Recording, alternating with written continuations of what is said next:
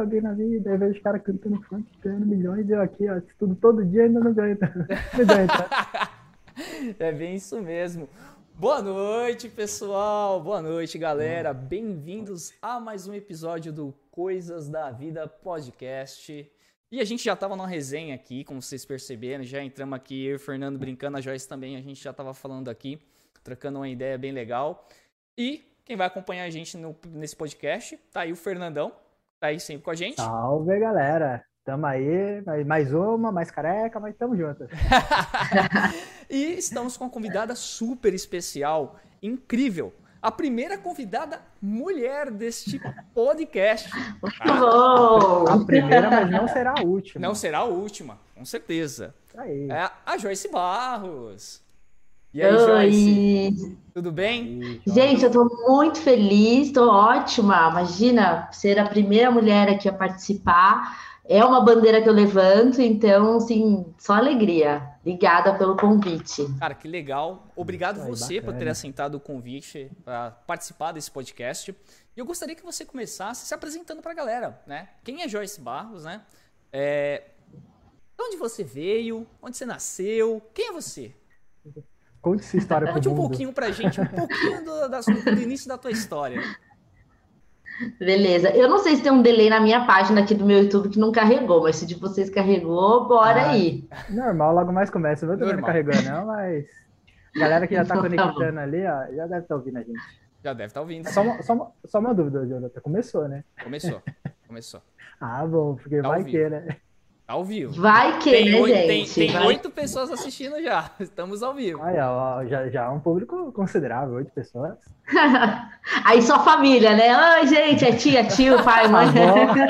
A avó falou, oi, meu filho, tá lindo. Brincadeira, gente. Isso, vamos lá, vamos lá. Família também vale. É, o Ué, público... acho que vale. Vamos, Joyce, apresenta um pouquinho de você. Fala um pouquinho quem é você. Beleza. Primeiro agradecer a cerveja, né, gente? Porque eu, assim, sem álcool aqui para falar, não, não funciona. Então, obrigada, viu, todos vocês, que chegou um kit aqui. Mas eu vou falar um pouquinho. Eu sou a Joy, ou Joyce, né, como muitos me conhecem aí. É, eu sou do mundo aí de tecnologia, mais da área comercial, né, vender SaaS, plataforma. É, conheci o Joe, né, trabalhamos juntos, né, temos uma jornada de alguns anos numa empresa também de consultoria de tecnologia. E hoje eu vim compartilhar um pouquinho aí da minha história, saber um pouquinho também da história de vocês.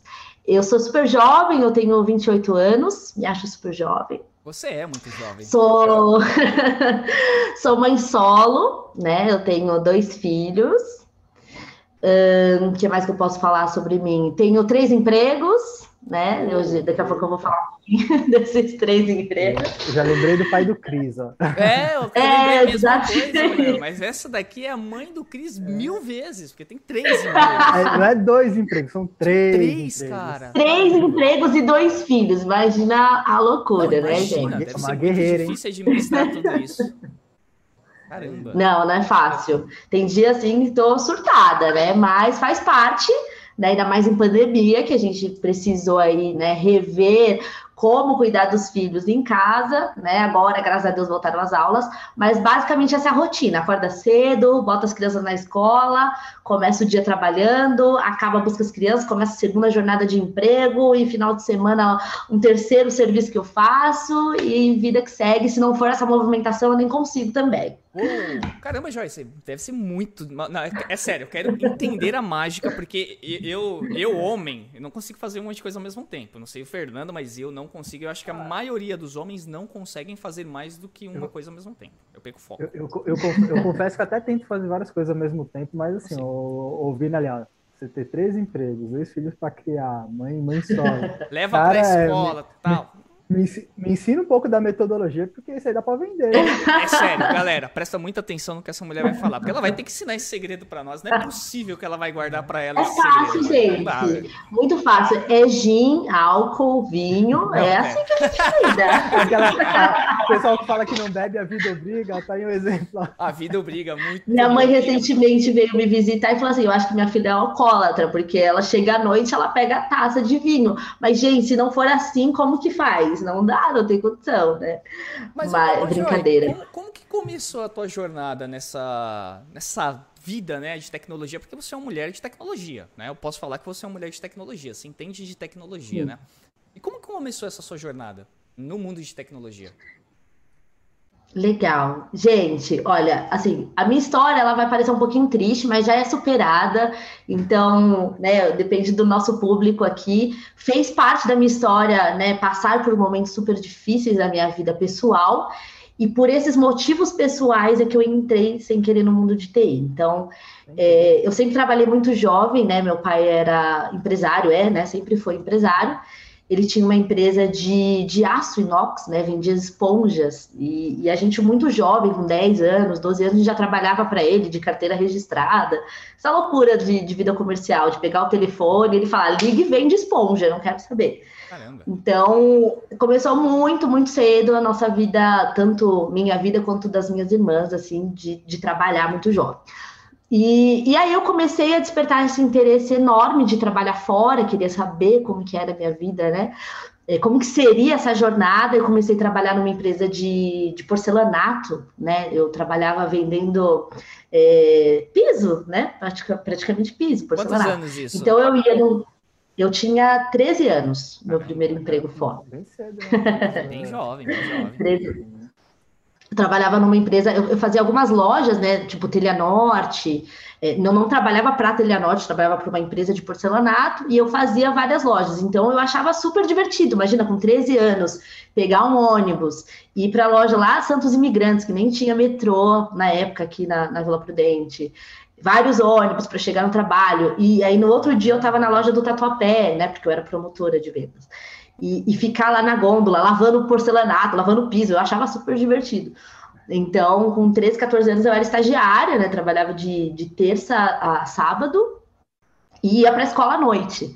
Então, minha vida começou muito, muito assim, no mundo de trabalhar mesmo, muito jovem, por causa da empresa do meu pai. É, com 13 e, anos, eu tava aí, comendo né? terra ainda, mano. Eu ainda comia terra com 13 anos, cara. Não, mas se você, não, 13 anos já, até ter essa responsabilidade, né? Sair, vender, já é a maturidade, que, que você tinha com 13 anos de querer fazer as coisas, mano, eu queria jogar bola ainda. E não é porque a gente passava assim, dificuldade, viu? Era por você, não era por dificuldades financeiras. É, não era, a gente não passava queria. dificuldade. Meu pai, meu pai tinha uma boa empresa na época, vendia super bem, a gente tinha um carro legal, a gente tinha celular, que naquela época né, era difícil a gente ter celular, a gente já tinha celular. E só que eu gostava, sempre gostei. E eu acho que minha mãe, é, no começo né, da minha infância, ela, ela sempre trabalhou em dois empregos. Ela tinha, eu era pequena, a gente foi. É, de dia a gente passava uma jornada com empregada, babá, por exemplo, e minha mãe trabalhava tipo de dia na Varg, não, à noite na Varg e de dia numa empresa de telemarketing, por exemplo, né? Era assim. Então a gente raramente no comecinho ali via a minha mãe. E eu acho que na época eu poderia sentir falta, mas é, aquilo também me despertou interesse de, de ser parecida, né? De me espelhar. Tanto que eu me lembro, assim, de muito jovem amar sair é, para trabalhar né, e estudar à noite, muito jovem. Meus pais me pegavam no colégio à noite, ou eu vinha com amigos, né? Que eu tinha um melhor, meu melhor amigo, inclusive, né? Estudava comigo no colégio à noite é, escola pública, né? Nada de luxo também. A gente não tinha uma vida de luxo, mas também não, não passava fome. Mas eu gostava dessa adrenalina, então acho que isso me motiva até hoje. Não posso reclamar. Assim, e, e, e, como que essa, essa jornada, essa levou você para a área de TI? Agora fiquei curioso. boa, boa, boa. É, vamos lá, deixa eu lembrar. Foi, eu estava trabalhando nessa empresa né, de porcelanato, saí dessa empresa de porcelanato, fui para trabalhar para TIM, vendia plano corporativo da TIM por telefone numa empresa no Ipiranga. É, muito jovem ainda também, né? 15 anos, 16 é, anos mais ou menos. É, não gostei, fui para a loja da Claro. Foi aí que tudo começou. Minha vida começou por causa da loja da Claro. Eu fui trabalhar na Praça da Sé. E de segunda a, a de segunda a sábado aí, né? Eu já fazia o colegial à noite e eu trabalhava é, o dia inteiro na loja da Praça da Sé. Então eu vendia planos, né? Pré-pagos, pós-pagos, algo do tipo. E aí é, eu conheci uma moça, ela entrou na loja para comprar um celular e aí essa moça trabalhava na minha primeira empresa de tecnologia, né? Não sei se eu tinha a mesma empresa que o Jonathan trabalhou, mas foi uma moça aleatória. Ela fazia faculdade ali na Praça da Sé e ela entrou na loja e falou: Oi, tudo bem? Quero comprar um celular. Eu falei: Ah, que legal! Vamos levar um celular para você e para seu marido, né? E aí ela ficou encantada que ela foi comprar um celular e levou dois. Ela falou assim: Não, essa menina tem potencial. Vou ligar para ela, né? Quer um conseguir me vender duas balas ao invés de um, tem potencial, é. Não, mas, assim, ó, é, mas é difícil mesmo. Eu, eu, sou o cara muito chato para comprar qualquer coisa. Se você conseguir me vender a parada, você é bom, mano. Porque eu sou chato. Nossa. ah, isso, isso aí já é mão de vaca, direto. Deixa Não, é verdade. É, mas Ó, assim, o, é, é, o, Wellington, o Wellington Martins mandou aqui saudades desses rolês malucos da escola à noite. a gente cabulava muita aula também. a gente cabulava para comer yakisoba, gente. Olha lá, fala deles. Wellington, cuidado que meus pais devem estar online, viu? Eu não sei se eles sabem que a gente cabulava aula, não. Mas ok. Vai ser cobrados ao vivo. ao é, vivo. É, já conta os segredos ali, ó, que agora vai ser ao vivo. É, ó, manda, as, manda as perguntas pra Joyce aí. Quem tá online, que tiver vontade de mandar pergunta, pode mandar. E a gente vai passar pra Joyce responder, beleza? Mas continua a história aí, Joyce. Não, beleza. E aí eu, essa pessoa entrou na loja, que é a Fernanda, né? A Fernanda entrou na loja, comprou o celular para ela e para o marido. Dois dias depois ela me liga e ela fala: Oi, posso falar com a Joyce? Imagina, com o meu gerente ali da loja. E aí o meu chefe falou: Pode, pode falar com a Joyce. Ele achando que ia comprar algum plano, alguma coisa do tipo. E eu tinha, nessa época, eu tinha 17 anos. Eu morava com os meus pais ainda e tinha 17 anos. E aí ela falou assim: Joy, né, Joyce, na época, é, gostei muito do seu atendimento. Acho que você tem né, um futuro aí promissor. Você não quer fazer uma entrevista né, para o setor aqui de tecnologia? E, meu, eu tava no colegial. Nessa época, eu fazia curso técnico de design de interiores. Tipo, absolutamente Totalmente nada a ver. Aleatório. Nada né? a ver. Aleatório. Aleatório. E aí eu fui fazer essa entrevista, é, fui fazer entrevista, passei por uma fase, segunda fase né, dessa entrevista, conheci né, a, a, família né, da consultoria, né, passei por várias entrevistas lá, e eles falaram, ó, vamos dar uma oportunidade para essa garota, né, 17 anos, carinha de criança, porque eu sempre tive cara de criança, né, e aí foi assim, primeiro, meu primeiro emprego aí no mundo de tecnologia, que mudou a minha vida, né, até hoje. Caramba, meu, mas e, e para você, como é que foi entrar nesse mundo de tecnologia? Você se assustou um pouco? Porque você fazia coisas muito, né, distintas, né? Design de interiores, tinha 17 anos, Cara, 17 anos, eu tava fazendo o quê, cara? Eu tava querendo só zoar, mano. Eu queria sair pra balada. Eu saía, queria tomar todas, é. ficar doido, cair no chão. Não queria saber de nada. É, não, e, e, pelos cálculos, é, é, ela entrou no mundo de tecnologia quando o mundo de tecnologia não era tão. tão Nem era tão assim, forte. Não era, não era moda. Então, como foi esse desafio pra você aí, Joyce? Tipo, você pegou uma época. Mas Imagina, Fernando, ó, dois, foi, isso foi em 2011. É, eu entrei no mundo de tecnologia, eu não sabia nem que era tecnologia. Falava cloud computing, eu falei, o que, que é isso, né? O que, que é Salesforce? Foi extremamente assustador. Em 2011, cloud, cloud computing nem era ainda tão forte. Não era famoso. Não era tão difundido, né? Eu lembro, eu, prospectava, né? Quando eu entrei no o primeiro cargo era prospecção. E aí eu lembro que era para falar Salesforce, e as pessoas falavam assim, Salesforce, juro por Deus. Ninguém entendia o que era Salesforce, cara. Era tipo, o que, que é cloud computing? Na nuvem? Não, mas é seguro. Você tinha que provar naquela época, né? Porque a gente tinha aquele logotipo da Salesforce que era no software. Uhum. Então era uma revolução, ninguém sabia o que era. E nem eu, imagina. Não tinha ideia do que, que era. Então foi assim um grande desafio, tanto que eu passei assim muito perrengue, porque não foi só não saber o que era tecnologia, foi não saber o que era o mundo corporativo, né? Eu trabalhava em loja, eu era uma menina, né? E chegar num mundo que todo mundo se vestia bem, né? Se vestia bem, se vestia social, se maquiava. É, a, a, empresa que eu trabalhava era uma mansão na Faria Lima. O que, que era uma mansão? Eu, eu, eu, fui, eu nasci na zona leste de São Paulo, né? A gente não tinha luxo, muito próximo da favela. A gente não fala que era favela, mas era tipo rua de trás, era assim, né? Do ladinho.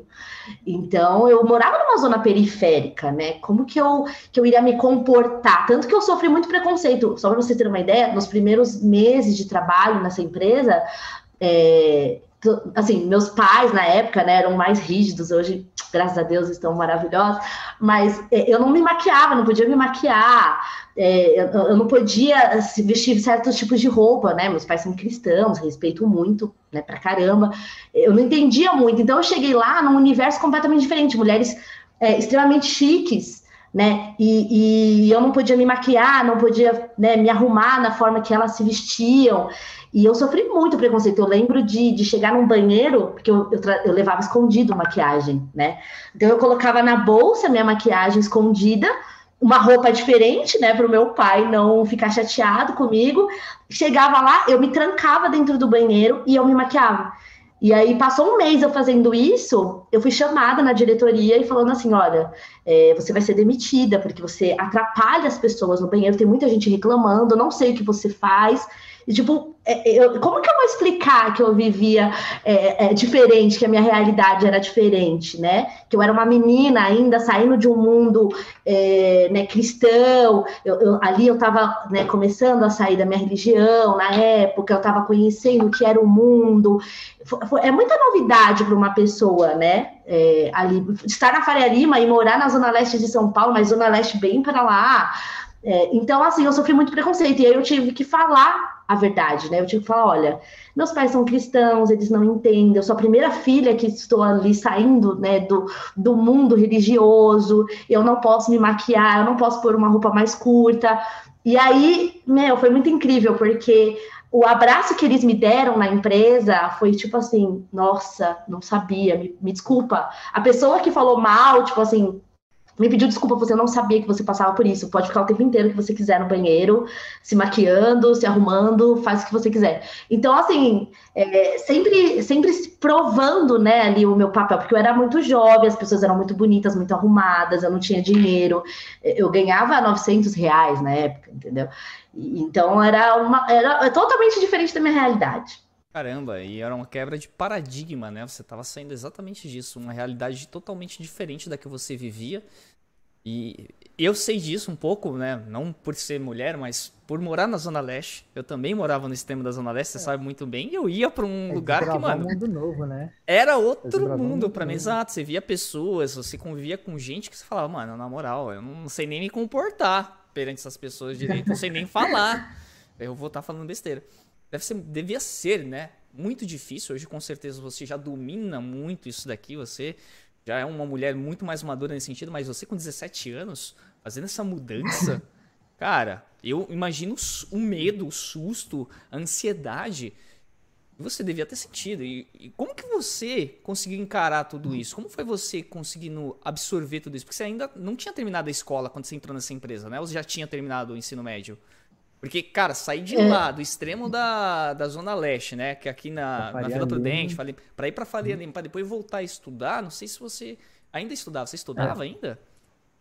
Eu tinha acabado de terminar o colégio e eu estava fazendo né, meu primeiro. Eu estudava na Pan-Americana, né? De arte e design, porque eu estudava design de interiores. Hum, verdade. Não tem nada a ver. Então eu, eu, eu trabalhava né, nessa empresa de consultoria, na Faria Lima, e aí eu pegava um ônibus na Rebouças e até a Angélica, porque a Pan-Americana ficava lá, e aí eu fazia ah, o curso à noite, às vezes meu pai me buscava, é, nessa época é, eu já não estudava mais, e aí eu chegava em casa tipo meia-noite, uma da manhã, era mais ou menos assim a minha realidade. Caramba, que rotina, hein? Porque é, é, é uma camada. Tinha cara ônibus, metrô. Vitor Faria Lima tinha, é. tipo, outro extremo para voltar. Outro extremo. Nossa, velho. Exato. E depois disso, quais foram. É, agora eu vou te perguntar, né, no mundo corporativo, porque imagino que uma, uma, uma, mulher, garota, uma jovem, né, muito nova, você ainda é nova, é claro, mas muito mais nova do que você é agora, entrando no mundo corporativo, em que você tem um cenário muito mais masculino, muitas vezes, ali, devia também ser difícil, né? Quantas coisas você deve ter encarado aí nesse começo também, assim, que pode ter sido complicado ali? Você tem algumas histórias ah, dessas? Ah, sim. Sim, muitas, muitas histórias. Só que isso veio acontecer assim, tipo, um pouco depois, porque eu acho que eu, eu acho que era muita informação ali para mim, né, com, com 17 anos. Eu acho assim, hoje o pessoal de 17 anos, dessa nova geração, já super, né, já, já tá nesse mundo, né, já tá no Instagram, já tá super avançada, mas naquela, é, há 10 anos atrás, não, né, há 10, 11 é, anos atrás, no caso, não era assim, né, a gente não tinha tanto acesso à informação, não existia Instagram, né, não era famoso, nada do tipo. Então, as coisas foram piorando para mim ali, né? Porque eu tinha que me provar o meu valor, né? Por não saber nada de tecnologia e disputar com meninas que já estavam ali no mundo de prospecção, né? É, que já tinham mais contato com outras empresas, que já moravam perto da empresa, que não, não tinha esse desafio que eu tinha com a minha família na época. É, e aí aconteceram muitas coisas na minha vida pessoal que mudaram a forma de eu ver minha carreira, inclusive os assédios, né? Que a gente acho que a gente pode falar aqui nessa, nesse podcast. Fica à vontade, é... se sentir livre para falar, pode falar. Aqui ninguém vai taxar ninguém, não. Não, legal, acho que acho Só que é vamos taxar os abusadores, beleza? Esses safados a gente tem que taxar sim. Esses filha da puta. Nada, nada. É assim, eu acho que todo mundo passa por isso, né? Então, a grande chave assim da minha carreira nessa época foi porque é, nesse ano eu saí de casa, né? Eu tinha 17 anos, é, eu tive algumas brigas familiares que graças a de novo, né, gente? Graças a Deus, minha família hoje é muito querida. Eu sou melhor amiga das minhas irmãs, graças a Deus. Eu tenho uma ótima relação com a minha mãe, que mudou 100%, meu pai caminhando para isso também, mas naquela época, né, então não se sintam magoados, eu, isso faz parte da minha história, eu fui expulsa da minha casa aos 17 anos de idade. E, não, desculpa, 18 anos de idade. É, mas não por, não por alguma coisa assim que eu tava grávida, nada do tipo, mas também porque meus pais não estavam numa fase boa, né, da vida deles. Hoje a gente já já superamos, já passamos por isso, é, já nos desculpamos, já nos perdoamos. Mas na é, isso fez parte do que eu sou hoje, né? Então hoje eu, eu aprendi na minha terapia que se eles não tivessem feito isso, talvez eu não estivesse aqui. Então isso foi importante também para mim. Antes eu me culpava. Para sua jornada, eu passei sete né? anos da minha fez parte da minha jornada. Eu passei sete anos da minha vida é, triste, magoada, com raiva. E aí eu falei assim, mas gente, olha tanta coisa que aconteceu na minha carreira, quanta coisa aconteceu na minha vida. É, por que, que eu ainda né, fico sofrendo por isso? Passou, a gente evoluiu, meus pais mudaram, eu mudei, eu errei, eles erraram, e vida que segue. Mas fez parte, por isso que eu tenho que falar. É, eu, fui, eu fui expulsa de casa muito jovem, e, e, e, nesse meio, né, ainda entrando no mundo de tecnologia com, com 18 anos de idade, né, já, eu já tinha alguns meses de empresa, e aí eu fui morar com um namorado, né, na época, e, e para seguir, né, obviamente, os princípios da religião na qual que eu fui criada, eu fui casar, né, porque era importante casar, eu acho importante, né, até para respeitar os meus pais, eu, eu fui para o matrimônio, é, para né, não prejudicá-los e pela, pela cultura que a gente tinha. Então, imagina, um novo emprego, uma nova carreira, uma nova vida, uma nova casa um casamento. Isso em é, um período foi... de um ano? É, um ano, menos de um ano, menos de um ano. Menos de um ano. É, foi menos de um ano, assim. Eu entrei em fevereiro de 2011, em dezembro eu saí de casa, aconteceu tudo isso. Então, menos de um ano aí, toda essa revolução na minha vida. Mas foi a melhor coisa que aconteceu na minha vida, né? Porque eu acabei é, me tornando uma pessoa muito independente, né? Eu aprendi a viver ali é, a vida que eu queria, que era essa jornada é, né, de, de empresa, de tecnologia, aprendi a me virar sozinha. Óbvio, óbvio que eu passei muito perrengue. É, eu lembro de, de faltar essa estrutura né, familiar é, que, eu, que eu sentia, eu sentia muita falta, né, de, de ter meus pais presentes, mas ao mesmo tempo não queria, porque eu não concordava, aquela fase, né, da, da, da adolescência, da juventude. Então eu entrei no mundo corporativo de cabeça, e quando eu entrei de cabeça, sem pai, sem mãe, e num casamento, um ano depois eu engravidei, tive o meu primeiro filho, e aí me separei com 28 dias do meu filho, eu vou pular um pouco essa parte, porque é, é assim, ó, Caraca, um, uma série de informações. é. né, cara? Caramba! É um turbilhão de Foi muita coisas, coisa né, que acontecem, né? Dois anos. Foi. Mas olha só que interessante, eu aconteceu tudo isso, né? Então eu casei, passou alguns meses, eu engravidei, um ano, né? Depois de nove meses eu tive um filho, e tudo isso aprendendo muito, aprendendo muito. É, assim, eu, eu sou muito grata à primeira empresa que eu tive, né? É, eu aprendi coisas que eu jamais imaginei. Eu tinha 20 anos, né? Depois eu, eu entrei com 17 anos, fui, né, caminhando, casando, tive filho, né? Tive esse primeiro filho, e aprendendo, né? As pessoas assim me ajudando, me ajudando, me apoiando. E até aí eu não tinha entendido que era assédio ainda, por isso que eu não entrei ainda nesse caminho. Eu, eu tava casada e tudo mais. E, e aí eu tive um mentor, né, que era o diretor da empresa, onde ele me ensinou tudo. Ele me levava em todos os clientes, ele era muito paciente, ele me dava aula, ele me, me dava curso aos sábados. E, e eu sempre comi aquele conteúdo, né? Porque eu, eu queria mudar de vida, eu sempre tive uma aquela sementinha de, de ter dinheiro, sempre gostei. Ai, quero ter dinheiro, quero ter poder, quero ter fama. Eu, eu, eu gostava de tudo isso, não podia negar aquilo que era muito forte dentro de mim. Uhum. E ele me deu muito conhecimento, muito conhecimento. Só que a minha vida começou quando eu me separei, né? Eu vi que eu, o casamento não ia trazer para mim a liberdade que eu, que eu queria ter. Eu queria ser livre, né? Livre no sentido de, de experimentar as coisas que eu, eu, eu, vivia no mundo dos meus pais ali, é normal, né? Porque todo mundo morava com pai, mãe e tal.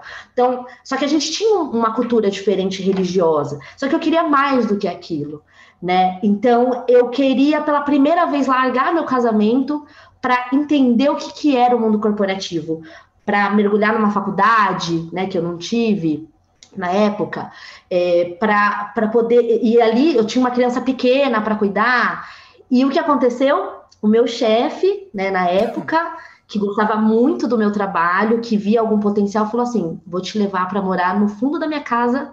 Ele, ele é casado, né? Morava com a esposa e você vai morar nos fundos para eu te ajudar. Já que você quer essa vida profissional, vai lá com seu bebezinho de 28 dias e o que você precisar, você tem meu apoio. Nossa. Se você quiser ir para a empresa, se você quiser filho, trabalhar online. Seu filho tinha 28 assim. dias e você pegou as coisas e fez isso?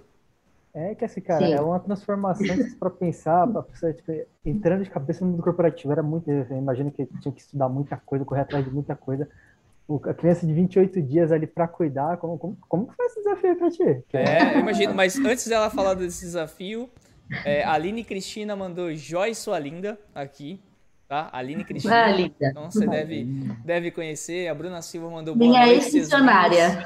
Olá, boa noite. E aqui também tivemos um comentário do David Arlen. Não conheço, talvez a Joyce conheça. Uh, eu que... conheço no Instagram, obrigada, gente. Por que demais a história da Joyce, me identifico com um pouco da história dela. Comecei a trabalhar com 11 anos, aos 12 já estava conhecendo a Paulista. Outro mundo na ah, minha bacana, época. Olha. Legal, história bacana é. também, interessante, viu, David? Bom demais. Agora continue, por favor. gente, podem participar. Mano, não, mas essa história. É que essas histórias estão tá... muito boas. Você não tá, você não tá ligado? Ah, não, eu tô ouvindo aqui e tô, caramba, mas como que ela conseguia, cara? Cara, eu tenho dificuldade de é olhar o celular e, e, fazer outro bagulho ao mesmo tempo. Como que ela conseguia, cara? Não, assim, e, e, ainda tem gente que reclama de estar tá, só, tipo, acordando meio-dia para ir pro cursinho e Aí você, só, né? Tipo, você mandou a brava, você ouve um desafio desse. É, você ouve uma história dessa e fica, caramba, cara, como, como conseguia? Mas a força de vontade, é, o desejo sei, dela, gente. o desejo dela de conquistar o que é, o que é dela, sem se depender de ninguém, e ela, ela já tinha um instinto de empreendedora, cara, fazer com que ela corresse atrás mesmo. Tenho certeza disso. Obrigada, que isso. Eu não sei, eu acho que quando a gente tá no momento ali, a gente não percebe essa força, né? A gente percebe depois. Mas no momento de tudo isso, eu nem sabia o que era depressão, né? A palavra depressão, há 10 anos atrás, não era como hoje né? Mas eu chorava no meu travesseiro, porque eu achava que não ia dar conta, porque eu chegava. Minha mãe, aí nessa época, minha mãe me ajudou muito com meu filho. É... Vocês voltaram a se então, eu me separei. A gente começou uma aproximação novamente, né? Alguns anos depois. Ela cuidava do meu filho, e aí ela falava: deixa o neném aqui, é, você vai trabalhar de manhã, volta à noite. Se você não conseguir pegar ele à noite, você pega no final de semana. É, e aí eu também é, tinha o pai da, do, do, neném, né, o meu, meu ex-marido, E, e, aí ele também cuidava do, do meu filho, no meu primeiro filho.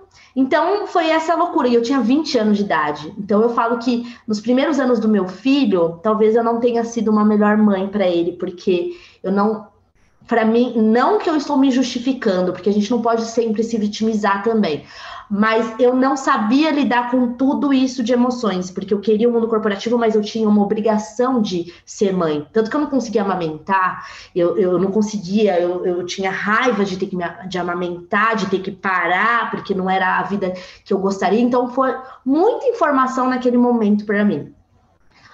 E, e, aí isso foi, foi melhorando. Aí eu aluguei uma casa mais próximo da minha mãe, porque aí eu conseguia ficar de manhã com meu filho, dormia com meu filho, minha mãe cuidava né, durante o dia, e eu ia trabalhar e voltava à noite, às oito da noite, pegava meu filho. Então, eu fui me adaptando nessa vida, né, é, separada, divorciada, com a criança bebezinha, né, e minha mãe, que a gente ainda não tinha um relacionamento bom, então ela só pegava meu filho, e era, era assim, né, infelizmente nessa época era assim. A gente não se falava, a gente não tinha um mas, vínculo mas mais uma, uma, uma, coisa que você falou aí é, por exemplo, seu filho, querendo ou não, trouxe de, de volta uma conexão com a sua mãe ali, com a sua família. E, Com certeza. E isso muda pra gente. Porque eu também. Acabou, não, acabou sendo um elo, né, cara? É, eu, eu não vou me justificar também, não vou me alongar, mas eu também tive um problema parecido com o meu pai, que normalmente o homem tem problema com o pai. é, mais, é normal isso. E, e, o meu elo de volta com falar com meu pai foi meu filho, meu primeiro filho também. Então eu voltei a falar com meu pai por causa do meu primeiro filho. E se não fosse meu filho, provavelmente eu ainda não tinha voltado a falar com meu pai até hoje, mas graças a Deus também voltamos, nos acertamos, resolvemos todos os nossos problemas. Mas é legal isso. E, e, e, nessa questão do mundo corporativo, seu filho, separação, casa nova, que provavelmente você estava na casa nova. Cara, uou! Quanta informação para uma menina de 20 anos, quanta coisa. Você já estava fazendo? Você estava fazendo a faculdade nessa época? Ainda não. Não, não. Né? não. Eu fui fazer depois online, tipo agora. Era, demorei era, muito tempo. Então era você sair de casa, deixava o seu filho com a sua mãe, ia para a empresa, ralava lá, trabalhava, voltava em casa, pegava seu filho, cuidava dele, fazia as coisas ali em casa e outro dia a mesma rotina. Mas você ainda estava mantendo aquele estudo com o diretor no sábado ainda, mantendo aquela rotina de estudar, porque tecnologia você, a gente sabe muito bem, a gente nunca para de estudar. A gente está o tempo todo Sim. constantemente estudando. Então a gente nunca Sim. para.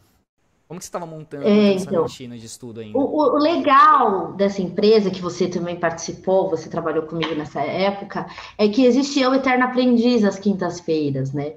Então, era uma, o que, que era o Eterno Aprendiz? Era uma troca de conhecimento, embora depois de uns anos eu chegava um pouco atrasada, mas era uma troca de conhecimento técnico e comercial. E aí, e, e, também o nosso chefe na época fazia uns treinamentos de sábado. Quando ele ia contratar pessoas, ele fazia tipo um super treinamento e aí eu dava um jeito de participar. Eu sempre estava presente. Eu estava mais presente na minha vida corporativa nessa época que meu filho tinha meses e um mês do que de fato na maternidade. Foi assim. É, um beijo, Josiel. O pessoal me mandando aqui no meu WhatsApp, viu? Obrigada por participar. E então, é, nessa época, assim, eu, eu, como eu falei, né, eu não estava tão presente na vida do meu filho, eu mais dormia com ele e passava um final de semana sim, um final de semana não. Por quê? Porque eu queria essa vida de Salesforce, né? Porque era 100% Salesforce, né? Hoje tem outras tecnologias, mas era 100% Salesforce. E Salesforce estava chegando no mercado, é, assim, forte no Brasil, né? Então, assim, é super importante essa fase de Salesforce, porque não existia Salesforce no Brasil, era Salesforce na Califórnia, né, nos Estados Unidos. E aí toda a nossa interação era lá fora. Então, além de tudo isso, eu, eu, eu, eu senti um ego, um poder enorme. Falei assim, gente, eu completei meus 20, 21 anos e eu falo com o pessoal lá de fora, só que em português, né, porque eu não falava inglês. É, falo com o pessoal de fora, me senti super importante. Eu gostava dessa importância. E aí eu fui nesse meio tempo ganhando cargo também. Então eu fui quando meu filho nasceu e, e, e o Gilberto ofereceu a casa. Ai, eu falei Gilberto, meu chefe na época ofere... ofereceu ali, né, para morar com eles e tal.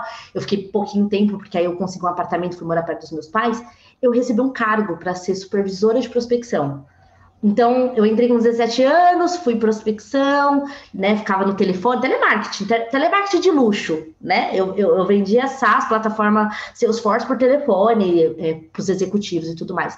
E aí, com 21 anos, veio essa promoção. Falou, opa, quer ser a supervisora de, de prospecção? E aí, uma equipe, né? De, eu tinha uma equipe, eu cheguei a ter uma equipe de oito pessoas na época. E com 21 anos, e toda a minha equipe mais velha, 30, 25, 30, 32, eu tinha uma senhora bem mais velha, de 42 anos, e eu era líder dessas pessoas. Então, eu tinha que, a partir desse momento, entender um pouco da minha da maternidade, que aí eu tive que voltar um pouco e falar, pera, meu filho também merece um pouco de mim, né? Uhum. É, e também aprender a ser líder, porque ninguém nasce líder, né? A gente precisa estudar, precisa saber como lidar com pessoas, aí precisa saber sobre tecnologia, porque era o nosso core business ali. Então, é, de novo, né, não me vitimizando, mas eram muitas informações que eu amava essa adrenalina. Me, me dava potência de, de continuar, de acordar, de chegar na empresa. Mas tudo isso, né, que era muito gostoso para mim, causava rivalidade, óbvio, na empresa, é, causava desconforto em outras mulheres mais velhas, outras mulheres que é, associavam ao meu cargo, muito jovem, com 21 anos, liderando uma equipe, é, agora eu vou chegar na parte sexual, que é ruim, pesada desse, desse podcast. Achava que, ah, vou usar uma palavra chula, é, ah, ela tá transando com alguém aqui. É, né? A gente sempre, infelizmente, ainda tem muito, a gente associa um bom cargo, a uma boa carreira ao sexo. Quando a gente fala de mulher, ah, ela tá dando para alguém, nunca é mérito. Não sei se vocês também já ouviram é, isso. É, mas muitas mulheres. Né? E, e, ouve até hoje isso. E, e é, é, o mais comum do que parece. Exatamente falar, pô, não, ela subiu não é pro mérito, não. Ah, ela tá fazendo. Ah. Como você falou, tá. Eu vou falar também a palavra chula pessoas... aqui e vai todo mundo se lascar. É. Ah, ela tá chupando alguém. Pronto, é isso que eu ouço falar. Eu, é isso. Ai, desculpa, pai, pelo As amor de Deus. Desculpa aí, pai da Joyce. Ah, inclusive, inclusive, é o Barros, é o Barros, desculpa. Desculpa aí, seu, ah, mas, seu assim, É que, é que assim, muitas pessoas têm dificuldade de, de, de entender assim, o mérito e o esforço da pessoa para ela ter chegado em tal cargo, né? Assim, Cara, é a história da falar, Joyce, ela tá desde é, os 17 anos ralando, até antes, né? Eu tô falando 17 porque quando ela entrou nessa empresa, Sim. mas desde os 17 ralando com um monte de coisa. Cara, ela merece. Ela deveria estar merecendo estar ali. E se ela ainda não merecesse, com certeza, ela estaria trabalhando e se esforçando para chegar em algum momento em assumir um cargo de liderança. Mas, de novo, por mérito. Não é porque ah, tá fazendo Exatamente. isso aqui, cara. E eu, é, infeliz, assim... infelizmente, isso é real mesmo, tá? Muita, muitos, eu ainda hum. ouço isso em alguns cenários, em alguns lugares. E é triste ouvir isso, cara. É, é triste. É, assim, eu, assim, ainda mais no mercado, assim, o mercado de tecnologia, a gente pode falar, cara, é um mercado um pouco machista ainda. Um pouco? Graças a Deus, tá mudando. Muito! é muito, é muito machista. Mas é muito! É, é muito. E assim, eu, assim, eu posso falar que eu já ouvi acontecer também, assim, quando você vê uma, uma mulher é, se dando bem no mercado de tecnologia, muitas pessoas, elas, elas vão com esse pensamento, que é um pensamento pequeno, tipo, cara, a pessoa tá correndo atrás, tá se esforçando igual todo mundo, o cara, o, se é o sexo dela, se é homem, mulher, transexual, cara, tanto não faz, importa, assim, é o esforço importa. dela, é, é, ela, ela chegou pelo, pelo mérito, mas infelizmente as pessoas, algumas pessoas ainda têm essa, essa mentalidade, né, cara, que é triste, né. E, e esse é um problema mas, ó, que eu vejo, não só no tecnologia, mas em todas as áreas e até mesmo no mundo game, tá? Eu sou gamer, eu tenho um canal de gamers e tudo mais, além aqui da, de fazer coisas da vida. E, cara, o que eu vejo já galera enchendo o saco de mulher gamer que joga só porque ela é mulher. Ou porque a mulher tá jogando ela nem abre a boca muitas vezes para se comunicar no jogo porque ela é mulher. E o cara do próprio time vai começar a zoar, trollar, xingar ela. Cara, é ridículo. É ridículo isso, cara. Oh, não é porque você tem um negócio no meio das pernas que você é dono do mundo, não, meu parça. Cara, você tomar banho. Você não consegue fazer duas coisas ao mesmo tempo, não. Eu não consigo. É, tem que dar todo o mérito, é. cara. As mulheres são muito capazes, velho. Muito. Muita mulher boa no mercado. A Joyce tá aí, ó. Mas, gente, sabia que eu vou dizer que muito desse machismo, né? Porque é uma palavra clichê, mas é verdade. Uhum. Muito desse machismo vem de mulheres também. Por exemplo, quantas vezes é, a gente não, nós mulheres não nos referimos a outras mulheres, ai que puta, que vagabunda, que piranha. Nós estamos sendo machistas com uma causa que a gente deveria se apoiar, porque já tem muito homem para chamar a gente de tudo isso. No próprio ambiente de trabalho, não estou aqui falando do mundo né, geral, estou falando do ambiente de trabalho. Por exemplo, chegou uma época, aí começou minha vida de verdade, de tipo assim, baixou a bola que eu já estava conseguindo manter a minha maternidade ok, já estava sendo uma ótima mãe nessa época. É, mas juntou tudo isso, e aí a minha carreira e o cargo, é, e assim, eu cheguei a ter épocas que tinha grupos no WhatsApp que falava mal da roupa que eu ia para o trabalho, de mulheres que falavam roupa da, da roupa que eu ia para o trabalho. Elas tinham um grupo para falar mal de mim, de como eu falava, porque às vezes eu falava errado. E, e ou seja, nós mesmos, mulheres, né, nos prejudicando, né, criando essa concorrência desnecessária. Hoje, quando eu vejo mulheres falando de outras mulheres, eu às vezes eu, eu até me sinto mal, porque aí eu vou parecer a chata dos grupos do WhatsApp quando eu vejo uma mulher falando mal de outra mulher porque eu falo assim, gente, mas já tem tanto homem que faz isso, e nós mesmos fazendo isso, a gente faz isso com muita força, quando a gente, principalmente quando a gente fala de relacionamento. Ah, aquela vagabunda pegou não sei o quê. Gente, não, não. É. A gente precisa, no mínimo detalhe, olhar para isso que está errado, porque aí a gente faz isso na vida pessoal e faz na vida profissional. Né? Então, eu passei, eu acho que nos oito anos que eu trabalhei nessa consultoria, eu saí, voltei, mas eu fiquei no total ali oito anos da minha vida. Eu passei muito, muito, muito, sofri muito bullying. Eu, eu fiz bullying.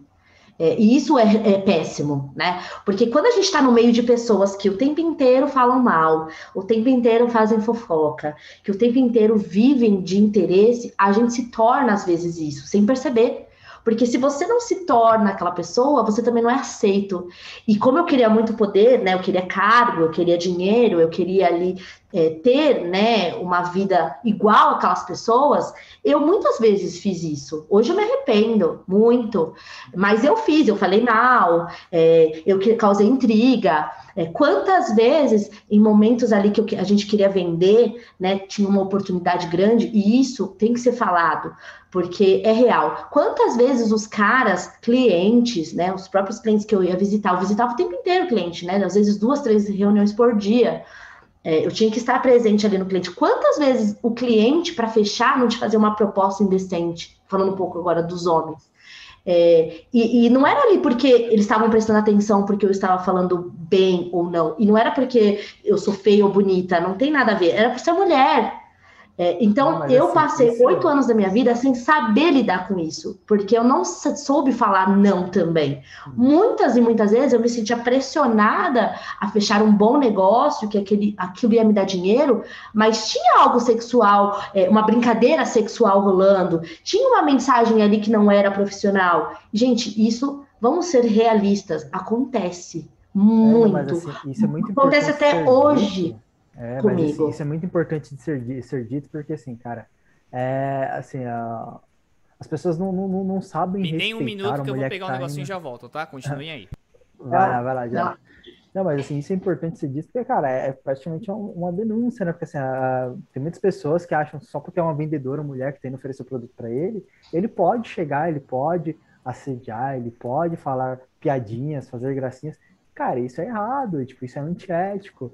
É, assim, a, o mercado tem que tomar essa consciência, né? Então, é, assim, antigamente, antigamente, era até um pouco mais difícil, o pessoal falava menos, abordava menos esses, esses, temas, mas é um tema que tem que ser abordado, tem que ser falado, e as pessoas têm que Ficava meio debaixo dos tapetes, né, Fernando, isso. Exatamente, assim, é, e não é, cara, hum. assim, você tem que respeitar a, a, pessoa como profissional que ela é, que tem para o serviço dela. Sim, então, é, mas eu não é entendia isso. Eu não, eu achava que se eu fosse chata, se eu cortasse ali aquele mal, eu perderia a venda, ou eu perderia aquele executivo que estava dando em cima, que ele estaria me passando né, algumas contas. É, enfim, é um assunto polêmico, né? É, é, difícil de falar, mas eu passei por isso oito anos da minha vida. E muitas vezes, muitas não, acho que a maioria eu dei risada.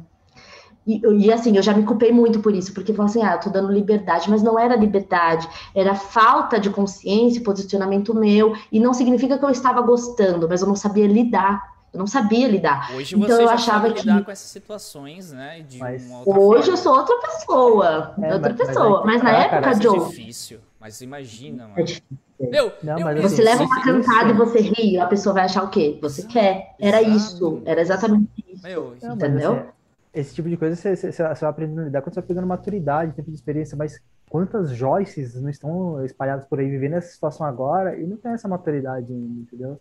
Então Exato. é o que eu falo, é um, é um assunto complicado, polêmico, tem que ser delicado, abordado, tem que ser abordado. Delicado não, e tem, que ser, e tem que ser abordado mesmo, a gente tem que falar, porque se não fala, cara, essa galera acha que é oba-oba, eu tava comentando com a Joyce antes de começar o podcast, eu tava vendo um podcast de uma das ex-paniquetes lá do, do Pânico, né, e tal, aí no YouTube, e ela contando como que as coisas funcionavam ao lado, assédio sexual que os diretores do programa faziam para que elas, que as paniquetes ganhassem mais espaço.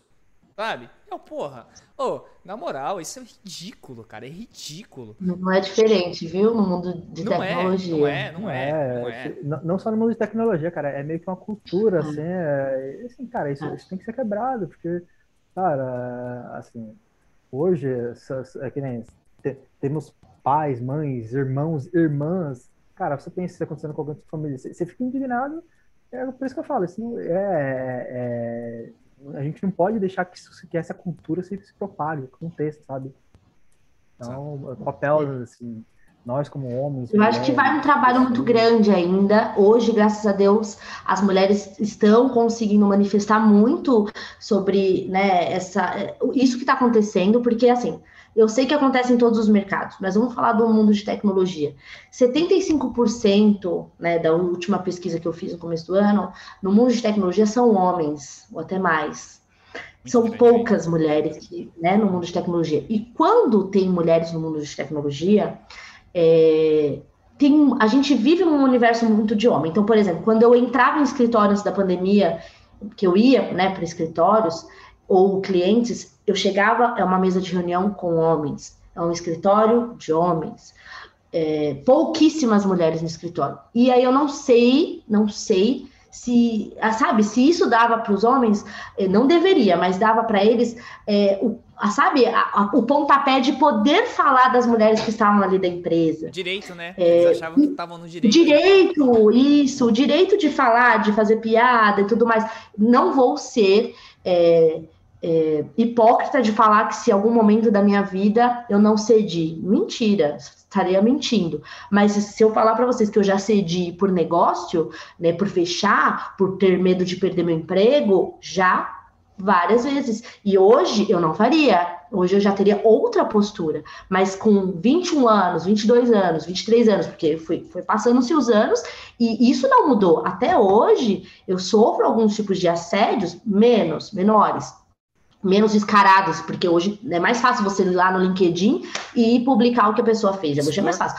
Mas expor o que a pessoa fez. Agora, é, eu não vou dizer que eu não cedi, mas eu chegava na minha casa e falava assim: caramba, por que, que eu tenho que passar por essa situação? E aí eu tenho que passar com essa situação né, com um cliente, ou com um parceiro, ou com alguma coisa do tipo. É, e eu tinha que passar também com as mulheres, por exemplo, quando eu conquistei o meu primeiro carro, foi meu único carro, na verdade, que eu tive na vida, foi de uma venda que eu fiz de um cliente muito grande, né? E, e cheguei de carro, por exemplo, na empresa né? Com 23 anos eu tive um HB20 né? Vamos, vamos, vamos falar, vamos dar nomes. Você imagina, de vez as pessoas ficarem felizes, porque não sabem que desde os meus 17 anos eu estava ralando lá, a pessoa tava ali, tá dando, Fez alguma tá transando. Coisa. É, é, é bem isso. É, mas é, é, bem isso, é bem isso. A galera tem esse pensamento, a galera. É difícil mudar uma cultura que tá enraizada. A na raiz do povo brasileiro, não vou nem dizer do mundo, mas do povo brasileiro tem uma cultura muito ruim, enraizada de várias coisas, né? Várias coisas ruins. E uma delas é essa: é achar que a pessoa não tem mérito. É achar que a mulher não deveria fazer tal coisa. Entendeu? É achar. Cara, eu, eu vejo cada coisa nesse cenário que eu também acho. Eu fico indignado. Para mim, tanto faz se é homem, se é mulher, se é, é bissexual, se é homossexual. Cara, eu não me importo, velho. Só faz o bagulho acontecer, mano. é o que eu falo lá no trabalho muitas vezes, cara, só faz a coisa acontecer, vamos fazer. Ah. Não importa se vai ser mulher ou homem. E eu digo por mim que hoje, no mercado de tecnologia, anda difícil contratar pessoas do nosso mundo né, que tem algumas qualificações que a gente precisa. Porque nem sempre a gente consegue contratar um júnior ou alguém para ensinar. Às vezes a gente precisa de alguém que já seja sênior ou pleno. E infelizmente Sim. não temos muitas pessoas com senioridade no mercado. E para mim, tanto faz se é homem ou uhum. mulher, qual for a orientação, tá bom? Mas eu, eu, procuro. E no meu time hoje eu tento diversificar entre homens e mulheres, porque eu gosto de ter olhar. O olhar feminino é muito importante no time também, né? Mas tá difícil achar. Hoje, na né? assim, nossa cara, tá difícil é, mesmo. Mas ainda assim, ainda hoje, cara, são poucas as empresas que você, que você vê esse tipo de, de mistura, que você tem homens, mulheres, homossexuais. É, muitas empresas ainda mantêm aquela, aquela, tem aquela visão, né? Ah, um bom programador tem que ser um cara homem. Eles, eles não, não veem o mérito, o olhar, a qualificação da mulher. Assim, ainda existe esse machismo. E é assim, cara, se olhar para algumas empresas é fácil de enxergar isso. Eu ia tocar então, num é ponto, complicado. eu ia tocar num ponto, Joyce, de talvez delicado também sobre a sua, o que você falou e fique à vontade novamente, você não precisa responder se não quiser e tal. Tá. Exatamente isso, né? Dos assédios que você sofreu, se algum chegou aí além do ponto, se algum chegou aí mais além do que só um assédiozinho ali, uma brincadeira tal. Ah, se chegou a rolar, é algo que né? o cara chegou a, a, fazer alguma coisa, se chegou a isso, né? Isso chegou a, mas você já até comentou, né, que teve Não foi só uma vez. Imagino que... Não foi só uma vez, mas eu, algumas que eu posso falar, né? Mas eu sofri muitos assédios quase que um estupro, né? Não vou, não vou mentir, Caramba. assim. Tanto que eu tive que, eu ainda trato, tratava, hoje eu não tô mais, mas já tratei em terapia, mas eu me lembro uma vez que eu fui fazer uma entrevista de emprego, eu, eu estava nessa consultoria de tecnologia e me abriram uma porta para uma multinacional, para trabalhar numa multinacional, muito famosa no mercado. E aí eu me lembro da entrevista, né, esse grande executivo americano, inclusive, marcar comigo essa entrevista num hotel. É, no Morumbi, eu vou tentar lembrar o nome do, desse hotel no Morumbi. E aí eu cheguei, achei que seria lá na parte do saguão, ou no restaurante, no café, e era no quarto. A entrevista era no quarto. Aí você já fica um e pé atrás, entrei, né? Exato, e aí eu entrei, eu falei assim, tá, eu quero esse emprego, mas até aonde eu quero esse emprego, né? O que, o que eu tenho que fazer para ter esse emprego. E eu já tinha sido negada nessa empresa por uma entrevista normal que eu fiz. Eu fui até o prédio da empresa, fiz uma entrevista, fiz uma palestra lá sobre prospecção, né? Eu sou uma pessoa especialista em geração de negócios, né? Eu estou muitos anos no mercado, hoje eu dou palestras, depois eu falo o que eu estou fazendo hoje, mas eu era especialista daquilo que eu estava fazendo. Eu sabia, eu sei trabalhar com outbound, né? Que é a geração de demanda. E aí eu cheguei nessa entrevista e era no, quarto do hotel do cara, desse, desse executivo. E aí a gente começou a conversar, ele praticamente se despiu ali. Caramba. E eu falei assim, meu Deus do céu, e como que eu saio desse quarto, né? Como que eu vou sair daqui? E, e foi horrível, porque você quer aquele emprego, era importante para você, é um grande executivo, o que, que ele vai falar de você? Passa um milhão de coisas na sua cabeça e eu não sabia ali direito como agir. É, então eu respirei fundo, inventei uma desculpa de mulher, tipo, ah, tô menstruada, alguma coisa do tipo, que é ridículo, porque o que eu deveria falar assim, você é um escroto nojento. Hoje eu falaria, mas na época, com 23 anos, eu não tinha essa cabeça, eu não sabia o que fazer. Eu, eu, eu tinha medo, medo. É, e eu falei, agora, o que, que eu faço? É, vou inventar uma desculpa que eu não posso, mas não que eu não queira, entendeu? A, a, olha a forma diferente. Eu não falei assim, eu não quero. Eu falei, ah, não posso. Hoje eu não posso. Assim. E saí do quarto de hotel. Ele entendeu, né? Não me forçou a nada, mas entendeu. Mas assim, o que deu né, o start nesse executivo de marcar uma entrevista num quarto de hotel. E aí eu descobri que ele já tinha feito outras entrevistas com outras mulheres que eu conhecia, é, e elas tinham aceito e estavam empregadas nessa multinacional. Então, assim, essa foi uma das, mas eu já passei muito perrengue, assim, de Caramba. e agora que eu faço? Caramba. É, eu faço, entrar, não faço, faço, não faço. Pra entrar lá é um, entre aspas, um teste do sofá, cara, mas que ridículo, né? É, É o que você falou, você mandou a palavra certa, é escroto. Ô, executivo, você é um escroto, você é um arrombado. Desculpa aí, o seu Barros. O senhor tá na live aí, desculpa aí, é um arrombado. Eu não sei se ele tá na live até agora, mas desculpa, é, pai. Eu, acho, eu acho que está, tá Barros, Foi mal aí, seu Barros. Mas, é... cara, que, que, que, situação absurda, não, né, cara? Você, tipo... E quantas Joyces não é estão passando por essa situação? Quantas ah, mulheres como a Joyce não estão passando por uma situação ou passaram ou podem passar? Não se calem. Na moral, não se calem. Olha pra cara do infeliz e chama ele de escroto, mano escroto. Sim. Anda com uma Uma coisa que eu deixo claro, né? Isso não tem absolutamente nada a ver com a minha postura. Por exemplo, ah, mas a Joyce é doidinha da entrada. Não, uma coisa é eu fazer sexo consensual que eu queira e que eu goste, ou com quem eu queira fazer. Outra coisa é você misturar ali o seu negócio, seu business. É com uma condição né, de sexo. Então, é. são coisas completamente diferentes, sabe? Não, isso, isso é então, é um as pessoas confundem o tempo inteiro. É, a pessoa ela, ela tá se, se fazendo do poder, assim, da, da, oportunidade, das oportunidades, cara, sabendo que a pessoa precisa da oportunidade para tirar vantagem, cara. Isso é um absurdo. Isso aí, assim, tipo, realmente não. Ó, as pessoas não podem se calar, isso tem que ser, são coisas que têm que ser denunciadas e, cara, tem que acabar com esse tipo de cultura, né? Assim, cara, Enquanto isso ainda não está acontecendo. E, e Joyce, é, depois, cara, depois que você saiu desse quarto de hotel, com certeza saiu abaladíssima. Você deve ter saído, puta, falando, caraca, mano, que situação. Nossa, é, é, realmente. O que você fez? Sim, real, o que você fez ali? O que você, pô, cara, você, você foi para algum lugar, ligou para alguém? Cara, como foi assim? Eu, eu fiquei curioso para saber depois, porque assim, cara, não imagino como você tenha se sentido ali, né? Não sei como você. Porque muitas vezes isso acontece com qualquer pessoa, não só mulher, a gente guarda aquilo no coração. E guardar dentro da gente é muito ruim. Porque isso se torna um problema posterior, uma depressão, uma ansiedade. E, e, cara, assim, às vezes é bom a gente conversar com alguém. Não sei, como é que você, que você fez ali depois que você saiu do quarto do hotel?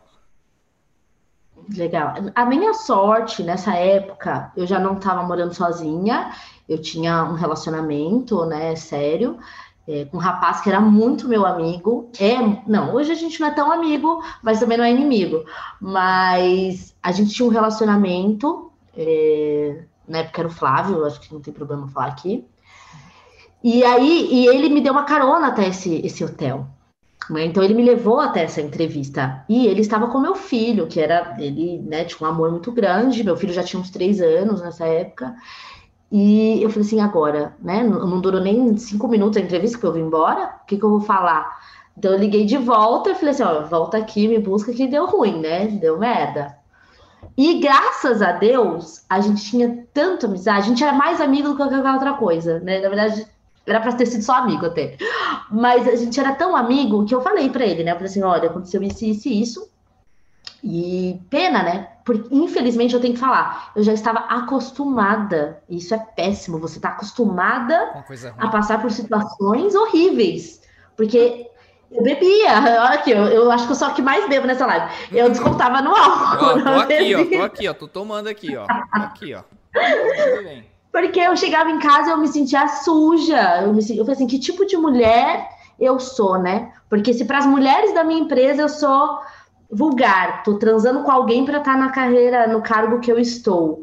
Se para quem eu vou fazer entrevista, né, acha que pode me levar. Eu achava que a culpa era minha, que era minha roupa, que era meu jeito de falar, mas gente, é o meu jeito. Se eu sou legal, se eu sou simpática, é o meu jeito. Isso não significa que eu quero sexo. Exatamente. Não significa. Quando eu quero, eu vou falar. Entendeu? E as pessoas confundem, né? É a simpatia com é, uma paquera. Às vezes a pessoa confunde. Olha, a pessoa está sendo simpática. A Joyce sempre foi simpática comigo. Eu olhava e falei, mano, essa mulher é muito simpática, cara. Ah, essa mulher é estranha, não vou ficar muito perto dela, não. Ela é muito simpática. Ninguém é tão simpático assim, não. Mas é a Joyce, é o jeito dela de ser. Sempre foi Mas assim, só assim, entendeu? Exato, e as pessoas confundem mesmo. E aí o que você falou é muito importante nunca foi um problema seu. E, mulheres, não é vocês, são eles. São esses crápulas, são os caras que ah, fazem isso. É, a cultura que, assim, que, que as pessoas acham que podem fazer o que bem entendem, porque, sei lá, estão tão no cargo de poder, estão numa posição de uma posição elevada, acho que podem fazer o que quiserem, né? Assim, cara, o mundo, o mundo não funciona dessa forma. Exatamente. E qual foi seu próximo Exato. passo depois dessa, dessa empresa, Joyce? Depois que aconteceu tudo isso, você já deve ter ganhado teu nível de maturidade ali profissionalmente, né? Então, pô, já conhecia muita coisa, já sabia muito de tecnologia ali já.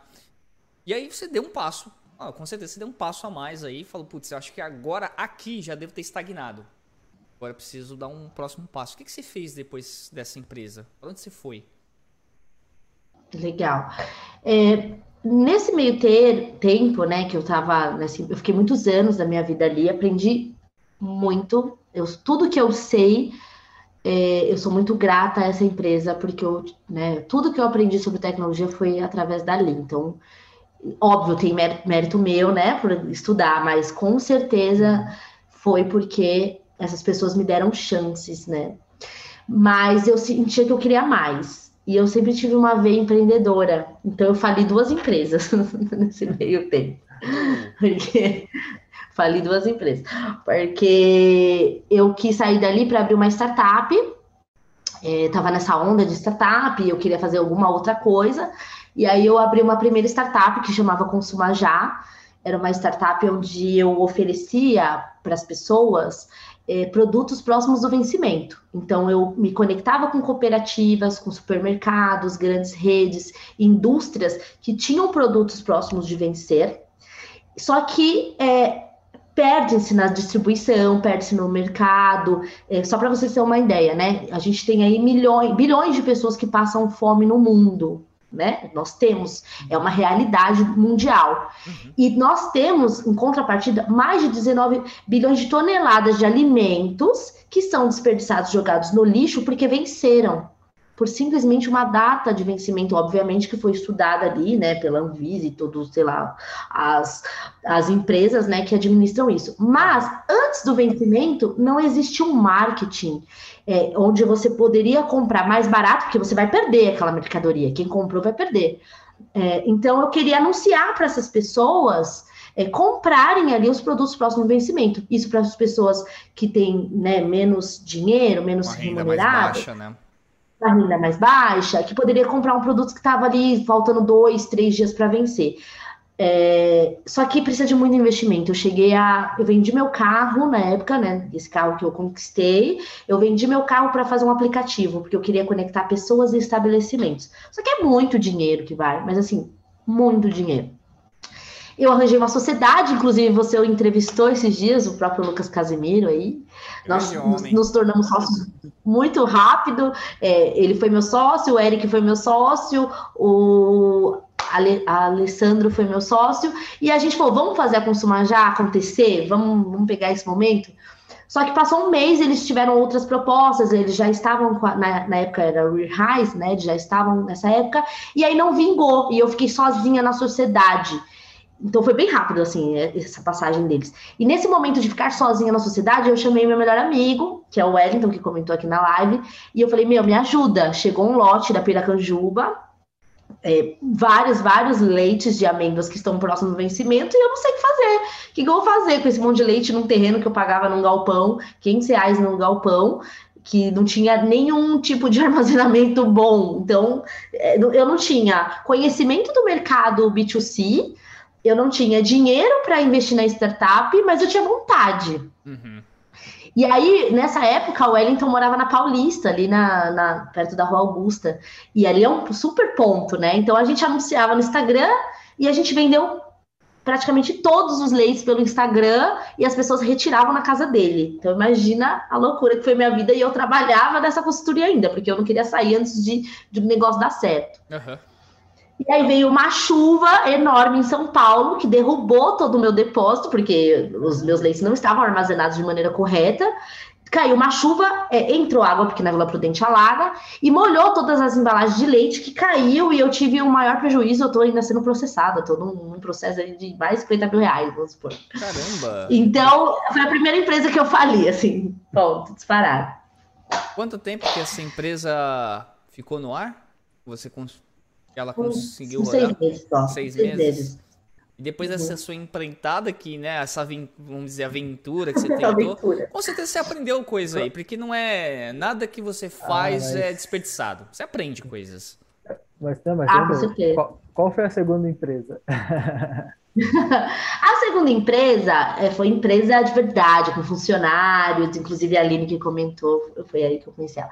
Eu saí dessa empresa para uma jornada, eu falei assim, gente, eu quero, eu quero ter uma, uma startup, eu vou fazer o que eu sei, que é gerar negócios no mundo de Salesforce, no mundo de prospecção. Eu sei prospectar, eu sei fazer relacionamento comercial, então é isso que eu vou fazer. Então eu abri uma empresa, chamava Flay, e essa empresa eu contratei meninas né? Eu queria destacar as mulheres, então eu só contratava mulheres. Eu cheguei a contratar, acho que um homem. É, não, na, nenhum preconceito contra vocês, homens, nenhum, mas é que ah, as mulheres tranquilo. precisavam. Ah, elas precisam ser empoderadas. É. Para mim faz sentido. Pra vocês é. terem ideia, tem um restaurante lá, só, só, só um gapzinho aqui.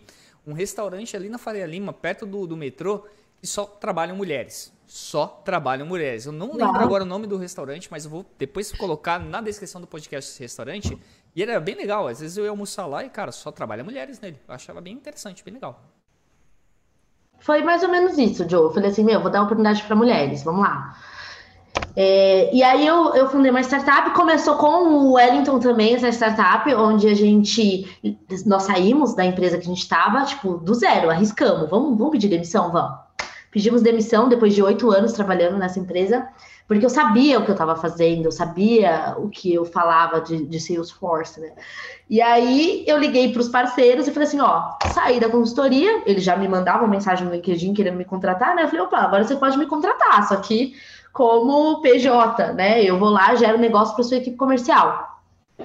E aí eu fiz essa sociedade né, com o Wellington, e aí a gente entendeu que no meio do caminho nós tínhamos é, ali momentos diferentes da carreira, né? Ele, ele queria algumas coisas diferentes, eu queria outras coisas, e a gente falou assim: vamos separar a sociedade, tá dando certo? A gente tinha 10 clientes na época, e 10 clientes recorrentes, né? Que davam um dinheiro que mais do que o nosso salário. E a gente falou, bom, deu certo, é um negócio que a gente começou, a gente começou em novembro em fevereiro a gente já tinha 10 clientes, e tipo, 10 clientes pagando fixo pra gente, né, mensal, tava ótimo, tava até mais do que a gente esperava. Acho que era nove clientes, porque eu lembro de ter ficado com quatro clientes, alguma coisa do tipo, ele ficou com, com menos, cinco, eu fiquei com cinco, ele com quatro, não me lembro agora. E aí a gente dividiu a sociedade e cada um foi para um lado, né? Ele continua com essa empresa, é, ainda atendendo alguns clientes, e eu fui expandir a Flay. E aí eu, eu fui, criei um escritório, tive uma outra sócia, que também era uma, uma grande amiga minha, e a gente, é, nós passamos basicamente, gente, seis meses só investindo dinheiro na startup, sem salário, sem salário nenhum, zero. A gente botava para as nossas funcionárias na época. E aí ela não tinha retorno, né? Ela tinha colocado uma pequena quantidade de grana, eu já tinha colocado grana, esforço, tudo. Minha carreira estava ali nessa empresa. E aí, a nossa sorte, que nessa época, né, eu já estava no segundo casamento, né, porque eu sou casamenteira, mas parei aí, tá bom? eu já estava no meu segundo casamento. E, e ela também, né, estava casada e tinha um marido também empreendedor que falou: ó, a gente segura as pontas por tantos meses, né, graças a Deus.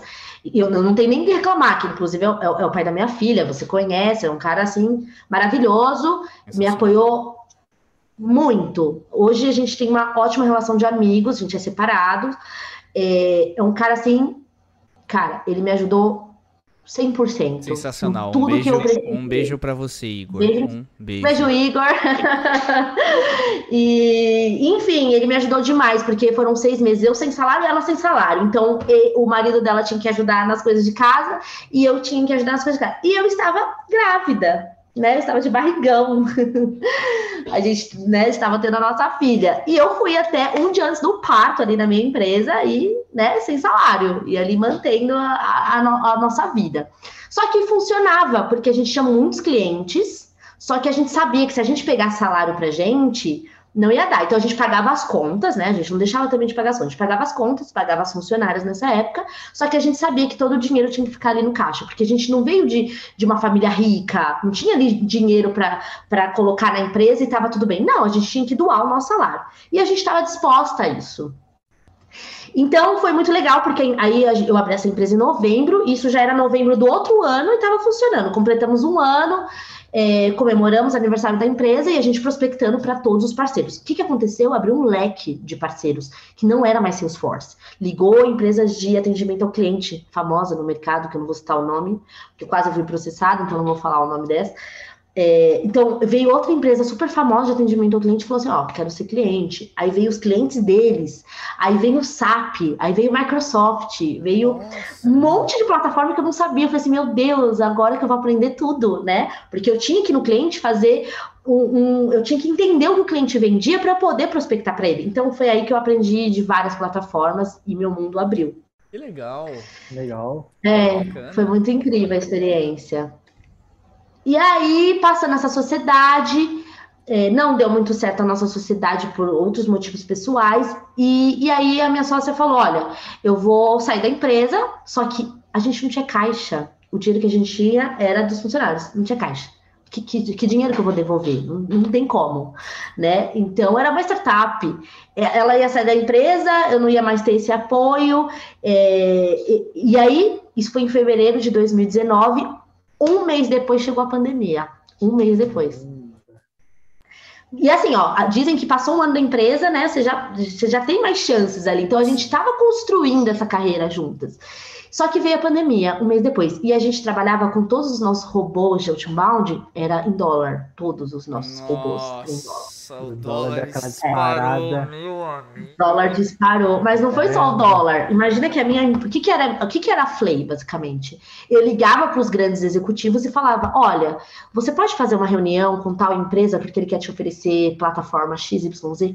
Quem queria fazer reunião na pandemia que não sabia o que que era o mundo home office, não sabia o cenário brasileiro, como que ia ficar na crise, para que que o cara ia fazer uma reunião para comprar uma plataforma se ele não sabia se ele podia comprar, porque o mercado tava Todo mundo segurou choque. No começo tava, de tava pandemia, seis primeiros meses, todo mundo falou, mano, não estamos sabendo o que vai acontecer, segura. Não compra, só vende. Se der, vende, mas comprar, não compra, não.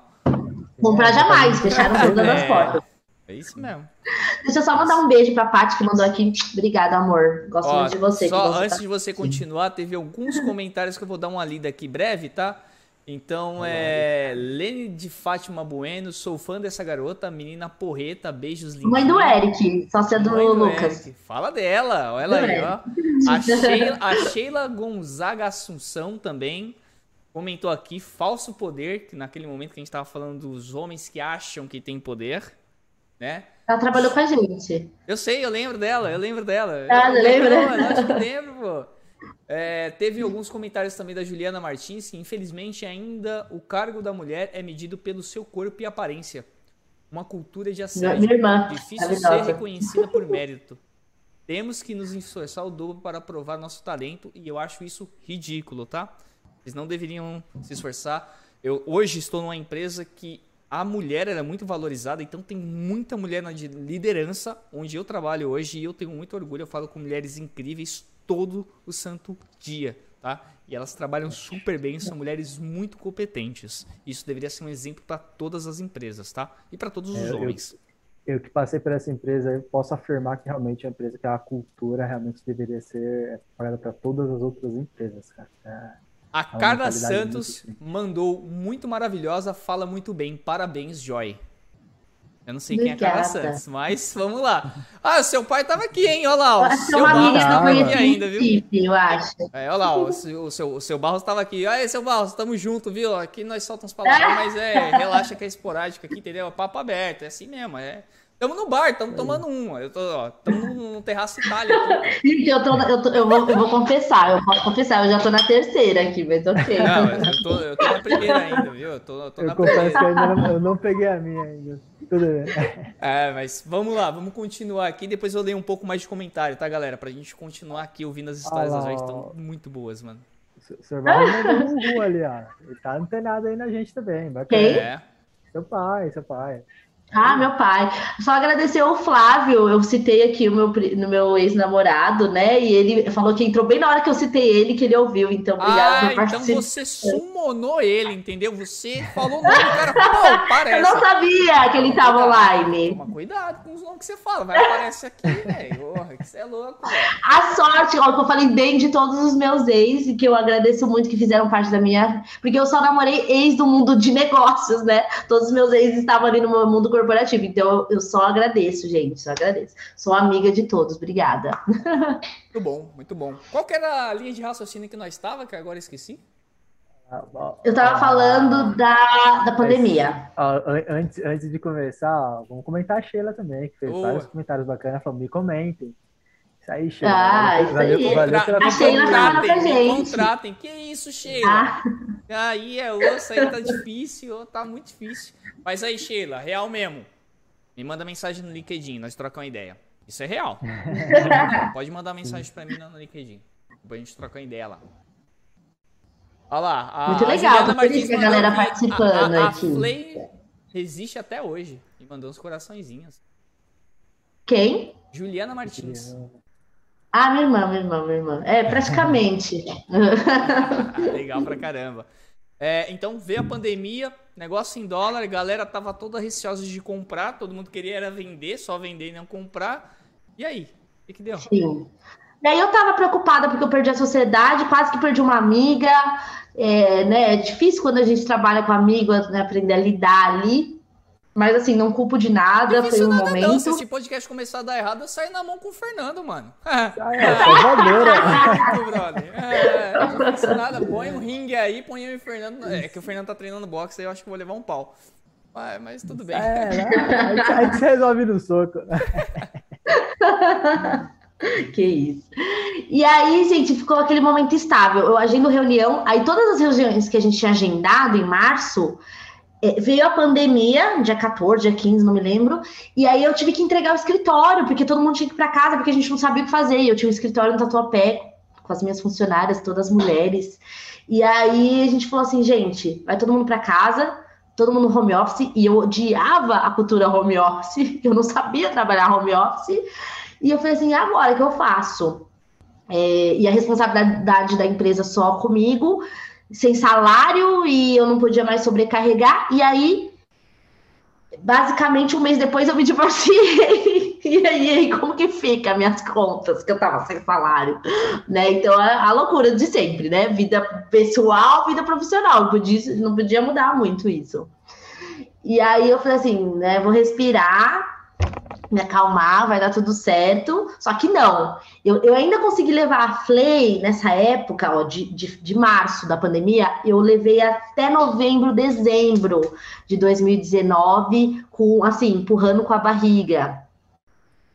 Basicamente. Não, não era 2019, já era 2020. Eu abri era 2020, né, porque foi pandemia, né? Então, foi mar é, março de foi 2020 a pandemia pegou fogo. Isso. Aí o negócio estourou. Isso. Exatamente. E, você, e vocês, exatamente, e vocês foram, né? Vocês, sua sócia, eu acho que talvez mais sua sócia, foram colocando aí dinheiro até onde deu nesse período. Isso, a, é, a gente colocou, assim, o que a gente recebia dos clientes, não foi mais dinheiro nosso investido, foi o, que, o dinheiro que entrava dos clientes que pagavam parcelado, a gente botava para as funcionárias, escritório e caixa. A gente ficou sem salário. Aí veio a pandemia, ela, sa... ela saiu um mês antes da pandemia. Um mês depois a gente fechou, eu fechei o escritório e mandei as meninas para casa para trabalhar online. E aí me separei, veio meu divórcio, e com a neném pequena, e aí arranjar babá, e aí não sabia como que ia ser a pandemia, e aí loucura, enfim. E aí eu falei assim, meu Deus, deixa eu pensar o que eu vou fazer na minha vida. E aí eu fui lidando com a empresa, empurrando, empurrando, empurrando, sem trabalhar fora, só com a Flay. Uhum. E aí eu consegui levar até dezembro, decepcionando um pouco as minhas funcionárias, de tipo atrasar pagamento, de não ter dinheiro para pagar, dos clientes não pagarem porque eles não tinham mais dinheiro para me pagar. E eu falei assim, meu Deus do céu, eu tô surtando, eu não sei, eu não quero mais empreender nunca mais, né, na, na hora, assim, nunca mais, porque meu negócio era em dólar, né, praticamente, meus, todo o meu investimento era em dólar, é, era sobre agendar reunião, quem que tava comprando? Ninguém queria reunião, vai fazer reunião de novos negócios? Quem vai fazer reunião de novos negócios na pandemia, gente? Não tem, não tinha, não tinha gente, não tinha cliente. Tanto que eu, olha só, eu faço acordos ainda dos meus ex-parceiros para pagar algumas parcelas do ano passado, para vocês terem uma ideia como ainda, né, sobra sempre uma dívida, não tem como. Mas o que, que aconteceu? Eu fiz um nome, né, nesse mundo de prospecção, acabei fazendo um nome E mesmo os meus ex-clientes que sabiam que eu não conseguia entregar o contrato, não porque eu não queria, por causa do momento, eles começaram a me procurar. Só que aí eu tomei uma decisão. Nesse meio tempo, aí vocês vão me chamar de muito crazy agora, muito louca. Em toda essa loucura de pandemia, em toda essa loucura de divórcio, empresa falindo, eu decidi sair de São Paulo. Ué? eu falei assim, vou vou largar tudo isso aqui porque eu não tô aguentando mais. Eu já tava numa crise louca, assim, de ansiedade, de, eu não sabia mais o que fazer. E eu meio que queria fugir. Acho que essa era essa é a palavra. Eu queria fugir, porque eu já tinha passado tanta coisa com a minha família, com os meus pais, que eu achava que eu tava pronta pro mundo. Falei assim, agora tudo que vier, tô pronta. Mas não é assim, gente. Quando veio a pandemia, as coisas se provou. Mas deixa eu te fazer uma pergunta. Como que você pensou isso de vou sair de São Paulo com dois filhos, né? Porque a, o seu já estava um pouco maior, já, eu acho, né? Já estava um pouquinho maior, mas você tinha Sim. uma menina que era mais nova, né? Era ainda bebezinha, talvez, ali e tal. Cara, e aí? É. Como é que, você pensou? E, a pandemia? Eu fiz o pai dela sofrer um delas, né? pouco. Né? Ah, é? Não, mas eu, fiz, eu fiz o pai dela sofrer um pouquinho, tadinho. Porque, na verdade, é muito pessoal isso, não tem problema eu falar eu e ele, nós tínhamos um relacionamento meio conturbado e aí mais feliz, a gente era muito amigos e tal. Só que a gente ficava, sabe, nesse leque de vai e volta, termina relacionamento, volta, vai, volta, Famoso vai, e se torna um vício. É. E aí eu falei assim, eu, a, gente, a gente terminou e voltou 11 vezes, não é brincadeira, 11 oh, vezes. Caramba! 11 vezes, não é uma brincadeira. 11 vezes, assim, bipolaridade, Já né? Podia pedir Acho música assim, no Fantástico pelo menos umas 5 vezes aí, cara. Que isso? 5 vezes. Tipo assim, ó, é, é, isso é questão de ser muito intensa, né? Mas, enfim, é, é, era a nossa história, não tem como mudar. Uhum. E a gente terminou e voltou 11 vezes. E aí a gente começou, a, tipo assim, a gente separou num, em abril e a gente começou a se ver e tal. E aí eu pensei assim, gente, eu vou acabar voltando de novo né? E ele vai acabar voltando de novo. E a gente eh, não tá dando certo esse negócio de voltar, porque a gente tá sofrendo e as crianças estão sofrendo e a empresa tá falindo. Eu preciso sair da minha zona de conforto agora, não é depois, é agora. Porque eu sei que se eu sair da minha zona de conforto, eu vou me colocar numa situação que eu não conheço, vou botar o pé no chão e eu vou falar, agora eu preciso ser mais responsável. Então, não vou mais depender dos meses que ele estava me ajudando com as contas de casa né, vou ter que me virar com a Flay, arranjar de novo um emprego que eu sei, porque a Flay não tá dando certo, vamos ser realista? Não tá, eu tenho dois filhos para criar. Então, eu tenho que sair dessa zona de conforto.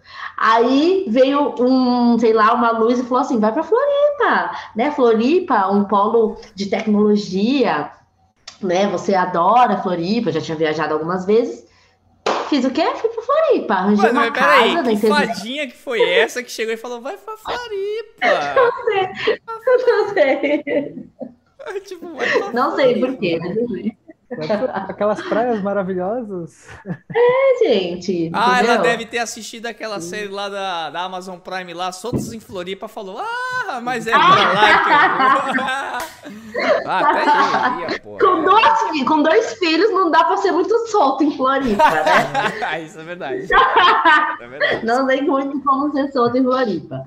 E aí, como que eu vou avisar o pai da minha filha, que minha filha tinha um ano e meio, que eu estou mudando de cidade? Né? Como que eu vou falar isso para a pessoa tão boa que é comigo, que eu vou Oi, mudar, mas eu e assim, eu, eu tinha que falar, porque a gente ia ficar nesse vício de vai e volta. A gente tinha essa relação já. E eu, e eu sei que eu não estava mais fazendo bem para ele e ele não estava fazendo bem para mim. Então, é, foi assim: é agora ou a gente vai continuar se fazendo mal? Porque virou, virou vício, virou vício e voltar. E aí, a minha irmã, nesse momento, tinha acabado de se separar, e eu falei assim, Ju, eu só tenho coragem se você for comigo. Se você for morar comigo, vamos. Ela falou assim, então vamos agora. Tipo, vamos agora. Foi tipo no momento certo, na hora certa. Mas aí foi junto com a sua sócia? Sua sócia não, sua irmã. A Ju é sua irmã. Não, minha irmã. Minha sócia já não era minha sócia. Ah, fica tá. minha irmã. Não, é, esse, a, sua, a, sua, a sua irmã é mais nova. Mais velha. Eu tenho uma mais velha e uma mais nova. A Juliana, que comentou, é mais velha, a Giovana é mais nova. Ah, entendi. Caramba, então, tipo, você chegou na mais velha e falou, oh, bora, bora fazer um rolê ali, bora lá em Floripa lá. vamos lá, vamos achar uma casa na internet, vamos. Ah, Aí compramos passagem, vendemos tudo aqui em São Paulo, móveis, né, essas coisas. E falei com o cara da casa, paguei o calção, tava tudo certo. Peguei algumas coisas e comprei passagem, avisei os pais, né, dos meus filhos, porque são dois pais diferentes. Falei, olha, vou passar uma temporada lá em Floripa, soltos em Floripa, depois a gente conversa. Aí foi aquela choradeira, né? Aquele desconforto, mas eu não queria saber, eu queria mudar a minha vida. Eu, eu queria, de alguma forma, mudar a minha vida ali. E aí eu cheguei em Floripa, numa casa lotada de barata, suja, esquisita. Era totalmente diferente. Era uma casa horrorosa, gente. Floripa, é que é Floripa a gente tem uma visão deturbada de Floripa, né? O que a gente vê na TV é só a parte boa de Floripa e tal. Vocês foram com uma. Pa... É, vocês foram. Só... Mano, Floripa pra mim, eu nunca vou em Floripa, beleza? Porque Floripa ah, só tá. tem gente bonita, brother. Mano, você é Só, louco, velho. Isso é verdade. Mano, eu. eu bonito. Cara, se não meter um filtrinho de Instagram aqui, o papai não chega nem perto de Floripa, entendeu? Mas só tem gente golpista, viu? Já te dou a dica, só gente golpista. Nossa, gente golpista, cara.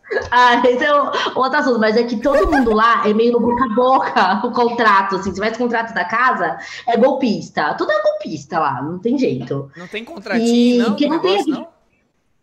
Não, não tem imobiliária, advogada, eles gostam de fazer tudo no boca a boca e é meio golpista. E aí eu cheguei lá, gente, a casa era horrível, era horrível. Assim, eu, eu, eu coloquei meus dois filhos lá, eu, eu, chorei o primeiro dia, eu falei assim, agora? O que, que eu tô fazendo nesse lugar? E eu já entreguei meu apartamento em São Paulo, eu larguei tudo, fiz todo um auê para mudar, fiz uma festa de despedida. Cada filho ficou com o pai.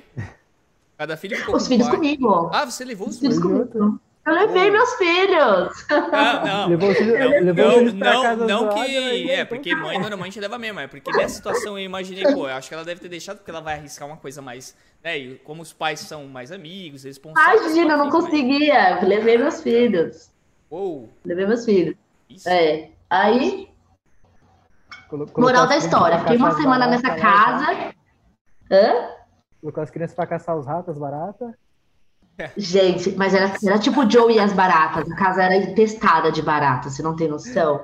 E só eu e minha irmã, e a gente, meu Deus, que nojo, e cheio de, de ai, lodo no ralo. Ai, era horrível. Sem comentar. Esse cara numa casa zoada mesmo. É, a gente, eu fiquei uma semana e fui atrás de outra casa. Eu falei, não, e Floripa não pode ser isso aqui. Floripa é mais que isso. E aí eu fui atrás de casa, fui visitar, achei a casa dos meus sonhos, uma casa linda, de vidro, coisa mais linda. E em frente a uma lagoa, no Campeche ali. Eu falei assim, agora, essa é a casa. Aí me mudei me, aí, aí fiquei feliz da vida. Nossa, aí eu achei de fato que era Florianópolis. E montei lá meu escritório. O que, que aconteceu? Pandemia não parou, né? Não foi da forma que a gente achava. E aí eu tomei uma decisão. Eu falei o seguinte: olha, se eu continuar na Flay, eu já não posso mais sustentar meus filhos. Nunca dependi de pensão, né? Embora o pai da minha filha sempre ajudou, mas eu não vou depender disso. Nunca fui uma mulher de depender de dinheiro de ninguém. Então, chegou a hora de fechar a Flay. Não adianta mais eu empurrar com a barriga. Eu vou fechar, eu vou ligar e vou pedir desculpa. vou pedir desculpa, o que, que eu posso fazer? Liguei para todos os parceiros, aí mandei as, as, meninas, algumas pediram demissão, porque eu já não estava conseguindo sustentar salário, é, outras eu tive que dispensá-las, né? Parcelar milhões de vezes o salário delas. Liguei para os meus parceiros e falei: olha, me desculpem, estou falindo, não tenho o que fazer, não consigo entregar, ninguém quer agendar. E aí, um desses, dois desses, é, dois desses falaram assim: não, você vai trabalhar para mim. Então você já está empregado. Então eu liguei já estava empregada. Eu falei, ufa, estou empregada. Então. E aí eu aceitei um desses empregos, né? Que é um dos empregos que eu tenho atualmente. É, eu trabalho numa consultoria de Salesforce, era um cara que já estava ali querendo me contratar há algum tempo, falou, Joy, esse é o momento, quer trabalhar, quer ser da área de vendas, quer ser executiva de negócios aqui da, da nossa empresa, hoje eu estou na Cisforbi, né, eu posso falar, e aí eu falei, cara, só vou, né? Eu não tenho que escolher, eu, eu, eu tenho que fazer isso, eu preciso, né? Imagina, é o que eu sei fazer, eu vou vender Salesforce. E aí aceitei a oportunidade e avisei todos os meus parceiros que eu estava fechando a Flame. E aí isso aconteceu o quê? Isso já foi em dezembro, janeiro agora, e aí eu comecei nessa empresa.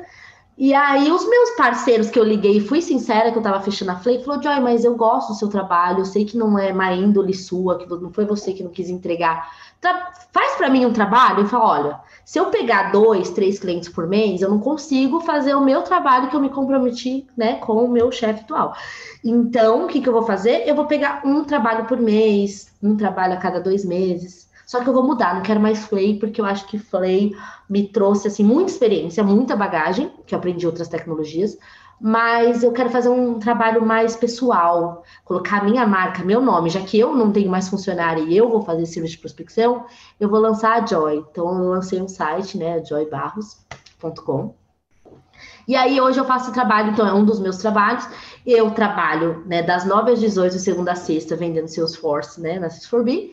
E aí aceitei uma vez por mês pegar um trabalho ou outro ali da Flay, que agora é Joy, né, Joy Barros, para executar o meu trabalho de outbound, de geração de negócios, né, de gerar oportunidades de vendas. Melhorou um pouco a pandemia e hoje eu executo esse papel. E aí, para finalizar, nesse meio tempo, um grande amigo meu, mas muito grande amigo meu, que era cliente da Cloud2B, falei Cloud2B, que era a antiga consultoria que a gente trabalhava, não, tá, tá. Você lembra de algum momento algum cliente da Bionexo? Você lembra? Lembro, lembro, lembro. Você lembra do CTO da Bionexo, que era o Fábio Trentas? Aí eu não vou lembrar. Aí. não tem problema. Esse cara se tornou muito amigo meu de, daquela época da Cloud2B, muito, muito tempo.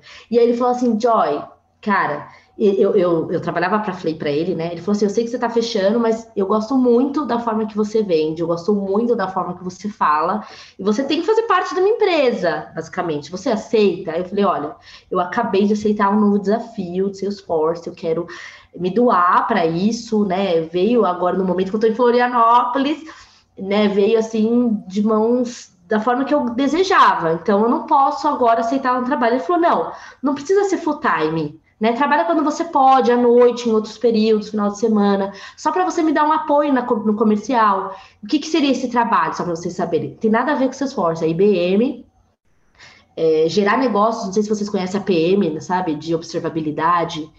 Sim, observabilidade. É o que a gente fala muito, até dentro lá da, da onde a gente trabalha. E o Fernando trabalhou. Opa, então eu já vou fazer negócio com você, a gente vai conversar depois. Aí, aí, aí, aí não, hein? Bom, vendedor é assim, né? Ô, Joy, ô, Joy, só pra você ficar ciente, o Jonathan já não trabalha só com seus Salesforce, ó, há um bom ah, tempo, é? que bom, que um bom, bom, que tempo. bom. Eu vou finalizar, senão ninguém mais vai aguentar falar. Não, aqui, que né? isso? É que é muito fora. Não, ué, o papo tá bom, pô. Eu quero entender porque que você E basicamente né, aí eu vou chegar em São Paulo, tá chegando. Aí eu tava indo em Floripa, aí ele falou assim: não, você não, você não precisa atrapalhar seu trabalho, né, na Cis4B, tem nada a ver com a Cis4B. É um trabalho de APM, é uma startup no mercado que chama Instana, e a IBM comprou Instana no Brasil, e a gente vai ser praticamente os primeiros parceiros aqui. Me ajuda a desenvolver esse mercado aqui? Eu falei, cara, meu sonho. Ele falou: não, mas você vai ser minha head comercial, eu não quero executiva, você vai ser minha diretora. E foi onde eu queria chegar, eu sempre quis ser diretora comercial. Eu falei assim, gente, como que eu vou dar conta, né? Porque esses for me, né, é a Sunny System e é a Joy que eu ainda pego um projeto por mês. Eu falei assim, só vou. É o que eu sempre quis, minha mãe me ensinou lá atrás, ela trabalhava um monte de emprego, eu amo essa dinâmica, vou tentar. E estou, aí beleza, aí aceitei esses três desafios na minha vida, e chegou em, em fevereiro, estava insuportável. Tá? Eu amo Floripa, gostaria de estar lá agora, mas ficou insuportável o relacionamento dos pais dos meus filhos. Era muito sofrido para mim ver o Igor, que você conhece, chorar. Ele levava a Clara, ele, ele, ele ia todo mês para lá, super esforçado. Então ele pegava um avião, o carro dele, ele ia ver a filha dele, pegava ela, ficava 15 dias aqui em São Paulo, ficava 15 dias sem minha filha, eu chorava sem minha filha, aí voltava e falei assim, não, isso não, não é vida. Eu me dei o tempo que eu precisava, eu queria uma aventura, né? A gente já sabe que a gente não vai voltar, já estabilizamos nossa relação de divórcio, ok, não estamos mais no vício, chegou a hora de eu voltar. Foram sete meses em Floripa, assim. E aí eu falei assim, eu volto pelos meus filhos, né? Obviamente, porque eu não quero que nem ele sofra, nem ela sofra, principalmente os dois, né? Que são muito ligados.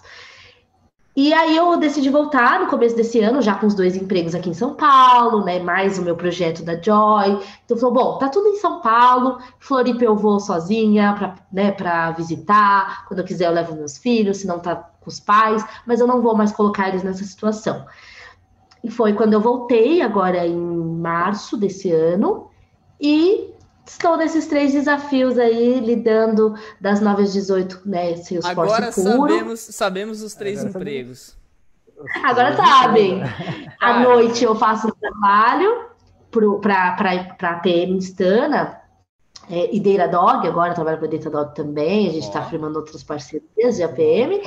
E e às vezes eu faço, eu tenho uma boutique que é a Joy, joybarros.com, que é o meu trabalho de prospecção, que eu pego só um projeto por mês, senão não dou conta que é o trabalho de outbound, que eu gero negócio para algumas empresas do mundo de tecnologia. Pronto, gente, acho que falei tudo. Caramba, mas.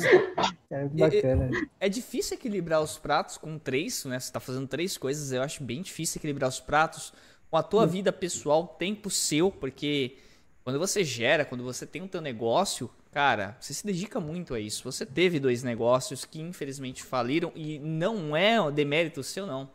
Eu acho que para uma pessoa arriscar abrir um. fazer um empreendimento, seja ele qual for, né? E falir, cara, é. A pessoa tentou, a pessoa correu atrás e a pessoa aprendeu com isso. As pessoas erram, é normal. E no mundo dos negócios não é diferente. A gente vê vários casos de pessoas que faliram até acertar, até ter sucesso. Até chegar no negócio que falou, puta, foi isso e deu certo. Entendeu? E não é demérito, é tudo um aprendizado, né? É, mas, claro, tudo acaba acontecendo às vezes de uma maneira que a gente não quer, gera frustração, o que a gente não pode fazer, o que eu achei, puta, do caramba que você fez. Foi, mano, eu preciso me reinventar. Eu preciso fazer outra Sair coisa. Da. Sair da minha zona de conforto, mano. Fazer alguma coisa que me liberte. Porque eu tô presa de alguma forma aqui, tô me sentindo presa em, uma, em situações que não fazem sentido. E foi o que você fez. Pô, vamos sair daqui. Como é que eu vou me libertar? Saindo de São Paulo, mano. Vou pra um rolê absurdo, maluco. e vamos. É, tua irmã é louca, igual você, provavelmente. Ou tão pior que, eu, que aceitou, né? eu também tenho amigos que são assim, que se eu falar vamos, eles vão, tá? E, pô, legal. Que bom que você teve alguém que foi com você também, que apoiou você ali nessa tua decisão difícil.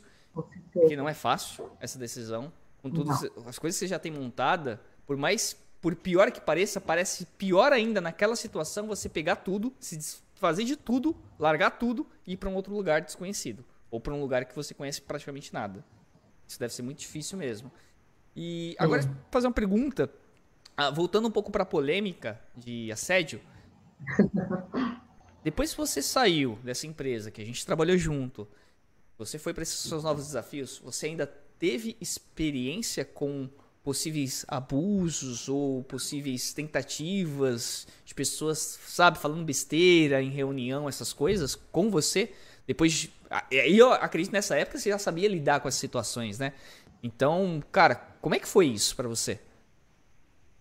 Legal. Boa. Nesse, nesse meio tempo, só para não esquecer também, é, no último ano lá em Floripa, que eu esqueci de falar, minha mãe teve um câncer. Olha que loucura. Nossa, força, mãe da Joyce. Nesse meio tempo. Teve já foi. É, mesmo. Não, ela tá curada. Olha que coisa maravilhosa que aconteceu. Ela tá curada. E tudo isso foi, tipo, muito estável. Separação, câncer da minha mãe, e aí Floripa, e ela, a gente não podendo visitar porque era pandemia, mas enfim, graças a Deus tudo bem. Minha mãe tá ótima. Um beijo, mãe. Muito forte também. Dona Barros. E aí, da, da polêmica. É, então, eu acho que quando eu estava na Flame, quando eu trouxe essa bandeira feminina, que né, postava, fazia vídeo, estava na internet, é, eu acabei me, me, colocando numa posição que eu, antes eu não falava. Então, os homens não, pelo menos eu não sofri nenhum assédio na Flay, tá? Nenhum assédio. E aí, não, assim, descaradamente, né? Nem com as minhas funcionárias na época. Uhum. E aí isso foi muito legal, porque aí as mulheres começaram a me procurar até hoje. Hoje eu dou treinamento de prospecção para empresas. Eu ajudo mulheres na carreira. Todo mundo que precisa de emprego, tipo a Sheila comentou aí na nossa live, eu sempre ajudo, pego o currículo e, e tento colocá-las em algum curso, né? Não que eu vou dar o emprego, né? Porque eu nem tenho como. Mas eu coloco essas mulheres em uma posição de treinamento, de cursos e coloco elas com pessoas de influência que podem talvez nos dar elas, né, alguma oportunidade de trabalho. E aí eu percebi que isso mudou.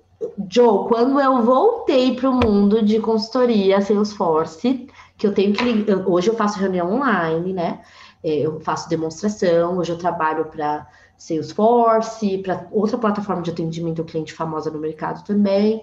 Trabalho para a IBM, né? Fazendo a parte de Instana. É, a gente está fazendo outras parcerias voltou de novo essa questão né, de, da, da, sexualidade. Então, uma piadinha ali, volta um WhatsApp, porque agora o WhatsApp né, ficou bem, tipo, todo mundo manda WhatsApp. Então, é, o cliente quer é fechar negócio. Ai, que foto, ai, que bonita, alguma coisa, alguma coisa do tipo que eu não dei liberdade, mas hoje eu já me posiciono diferente daquela época. Né? Hoje eu não dou o kkk, né? Porque era presencial, né? A minha risada era presencial. Então hoje eu já bloqueio, olha, outro executivo vai te atender, não é comigo.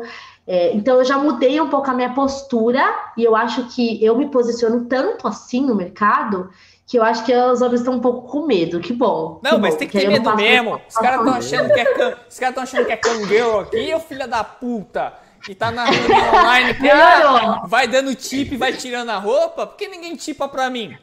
Ah, seus filha da. Oi, fala nisso, aproveitar aí que tem uma galera na live aí, eu vou, vou, vou anunciar no OnlyFans lá, hein? Eu vou abrir um OnlyFans meu aí, hein? Ai, meu Deus! uh! Ai, anúncios, anúncios. Meu, meu, Deus. Não, que isso, cara? Que meu Deus o que, cara? Porra, brother. Nada que o um filtro do Instagram não tá, tá resolva tá, meu rosto tá aí, que, ó. Tá querendo acabar com a audiência aqui, pô. Não, que isso, fica aí. Eu tô brincando, seu Barros, eu tô brincando. Tem nada desses é, negócios é. aqui não, hein? OnlyFans é um aplicativo. gente até agora, o cara vem com uma dessa. Que isso, cara? Não, cara. Não leva pro coração, não, velho. Pô, pelo amor de Deus. E, e, e Joy, é, com esses seus posicionamentos, né? E aí esse Joy Barros, né? Que agora é o teu pessoal, eu, eu vou considerar uma empresa, né? Que é uma empresa sua, é, é você, é uma empresa, é, é uma empresa sua. É. Essas suas iniciativas de, além de fazer toda a prospecção de outras, é, outras empresas, né? E tomar essas ações, então você está pegando toda essa questão do empoderamento feminino, né? É, putz, Isso. ajudando as mulheres no mercado, como você falou, para dar treinamento, né? Direcionar, colocar? E quais outras ações você pretende aí? Planos futuros, tá? Agora eu vou falar um pouquinho, perguntar um pouco quais são seus planos futuros com o Joy Barros, né? E talvez aí até pensando onde você está hoje de carreira, quais são seus próximos passos? Você já tem isso pensado, planejado? O que você pretende fazer? Legal. É, eu gosto muito de, me, de falar, né? Vocês perceberam. Então, é, eu queria fazer um pouco da minha experiência, que eu acho que não é nada, deve ter muito, muito mais mulheres que passaram por coisas piores ou similares. Mas o projeto Joy Barros, né, ele tem uma parte de outbound, né, que eu, eu ministro hoje treinamentos, então algumas empresas me contratam e eu dou treinamento de como prospectar, como achar novos clientes. Normalmente a equipe de prospecção, né? Então o gestor me contrata para treinar a equipe de prospecção. Então é um projeto que eu ainda tenho e vou continuar por muito tempo. Principalmente quando a gente fala de outbound em massa, né? Buscar clientes em massa. É, e aí eu tenho um projeto, né? Que ainda não tenho nenhum seguidor porque eu ainda não lancei, mas chama-se Joy to Business no Instagram e no YouTube, que vai ser lançado, eu acredito que em janeiro do ano que vem, que é um projeto que eu vou falar sobre carreira, assédio, vou falar quem eu sou, vou mostrar meu dia a dia, eu quero compartilhar o que eu faço, como que eu administro a maternidade, como que eu administro a minha vida com três empresas, o que eu exatamente um pouquinho do, do meu dia a dia, não como uma blogueira, mas sim como um pouco do que eu posso passar para outras pessoas e o que outras pessoas também podem me dar como lição. Então eu quero compartilhar isso nesse Joy to Business, né, que é esse novo perfil que eu criei. E aí eu vai ter esse blog, eu vou comentar experiências de reuniões que eu tenho, inclusive que eu participo ainda, e quando eu passo por um assédio, eu quero comentar, eu quero que outras mulheres comentem, eu quero que a gente é, compartilhe essas histórias no LinkedIn, porque se a gente está falando do mundo corporativo, isso tem que estar tá lá. Não é só um postinho bonito, não, de nova parceria, sei lá, empresa que comprou outra empresa. Não, a gente tem que falar de assuntos de hoje, do que está acontecendo.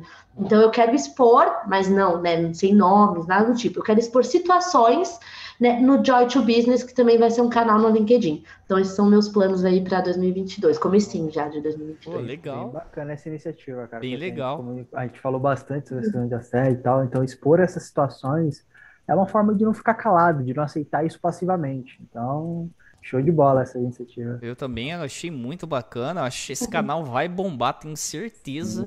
Ah, obrigada. Vai ser bem legal Depois... e vamos descobrir os segredos de como administrar todos esses uhum. pratinhos aí, porque, mano, é muito difícil, cara. Você é doido, velho. É muito difícil. Mas você faz legal. mágica. Você não, todas as mulheres. Ah, não só você, mas todas as mulheres fazem muita mágica, brother. Na moral. Tem que se dar valor, mano. Tem que se dar valor, porque o trabalho que vocês fazem aqui, o trabalho que vocês fazem, eu digo pela minha esposa também, tá? Meu amor, linda da minha vida, que você deve estar tá aí na live aí, ó. Faz um excelente trabalho aqui em um casa. Um beijo pra ela, faz tempo que eu não a vejo. Ela continua linda, cara. Não sei ainda porque continua Já comigo, mas continua linda. não, continua comigo um aí, hein, mano. E pros seus filhos. Ah. E, meu, assim, parabéns, parabéns pela sua trajetória, parabéns por tudo que você conquistou. Porque é mérito. Não tem como você ouvir uma história dessa e não achar que não é por mérito. Desde o começo, você teve oportunidades e, como você falou, você não veio de uma família totalmente pobre, mas também não veio de uma família totalmente privilegiada. Então você correu atrás do teu, você conseguiu construir né? Você teve as oportunidades, abraçou elas, não se acovardou perante elas, e isso não serve só para mulheres, serve para homens também, para todo mundo, na verdade, tá? Então você não se acovardou, abraçou, correu atrás com todas as adversidades e problemas.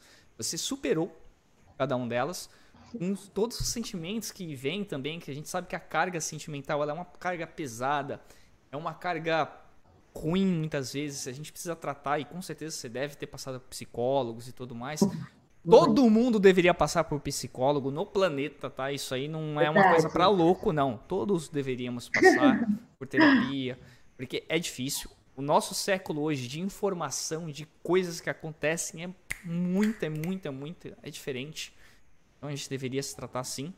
Parabéns, foi uma puta de uma trajetória, cara. Obrigada, Foi sensacional. É... Que história, mano. Eu... Não, realmente um, uma história muito bacana de se ouvir, cara. Um, um exemplo aí de, de, pessoa, assim, fico feliz em conhecê-la, é, conhecendo Prazer. hoje, mas assim, cara, é uma trajetória muito bacana. Já, já, já admiro muito a tua, tua jornada. e, to, e, todo o teu sucesso é merecido, porque assim, cara, a gente, assim, é, acompanhando toda essa história, todo o teu esforço, você que todos os desafios que você passou, cara, ainda continua seguindo em frente aí, cabeça erguida. Cara, o sucesso é, é merecido e é isso. Obrigada. É, é continuar aí, bola para frente.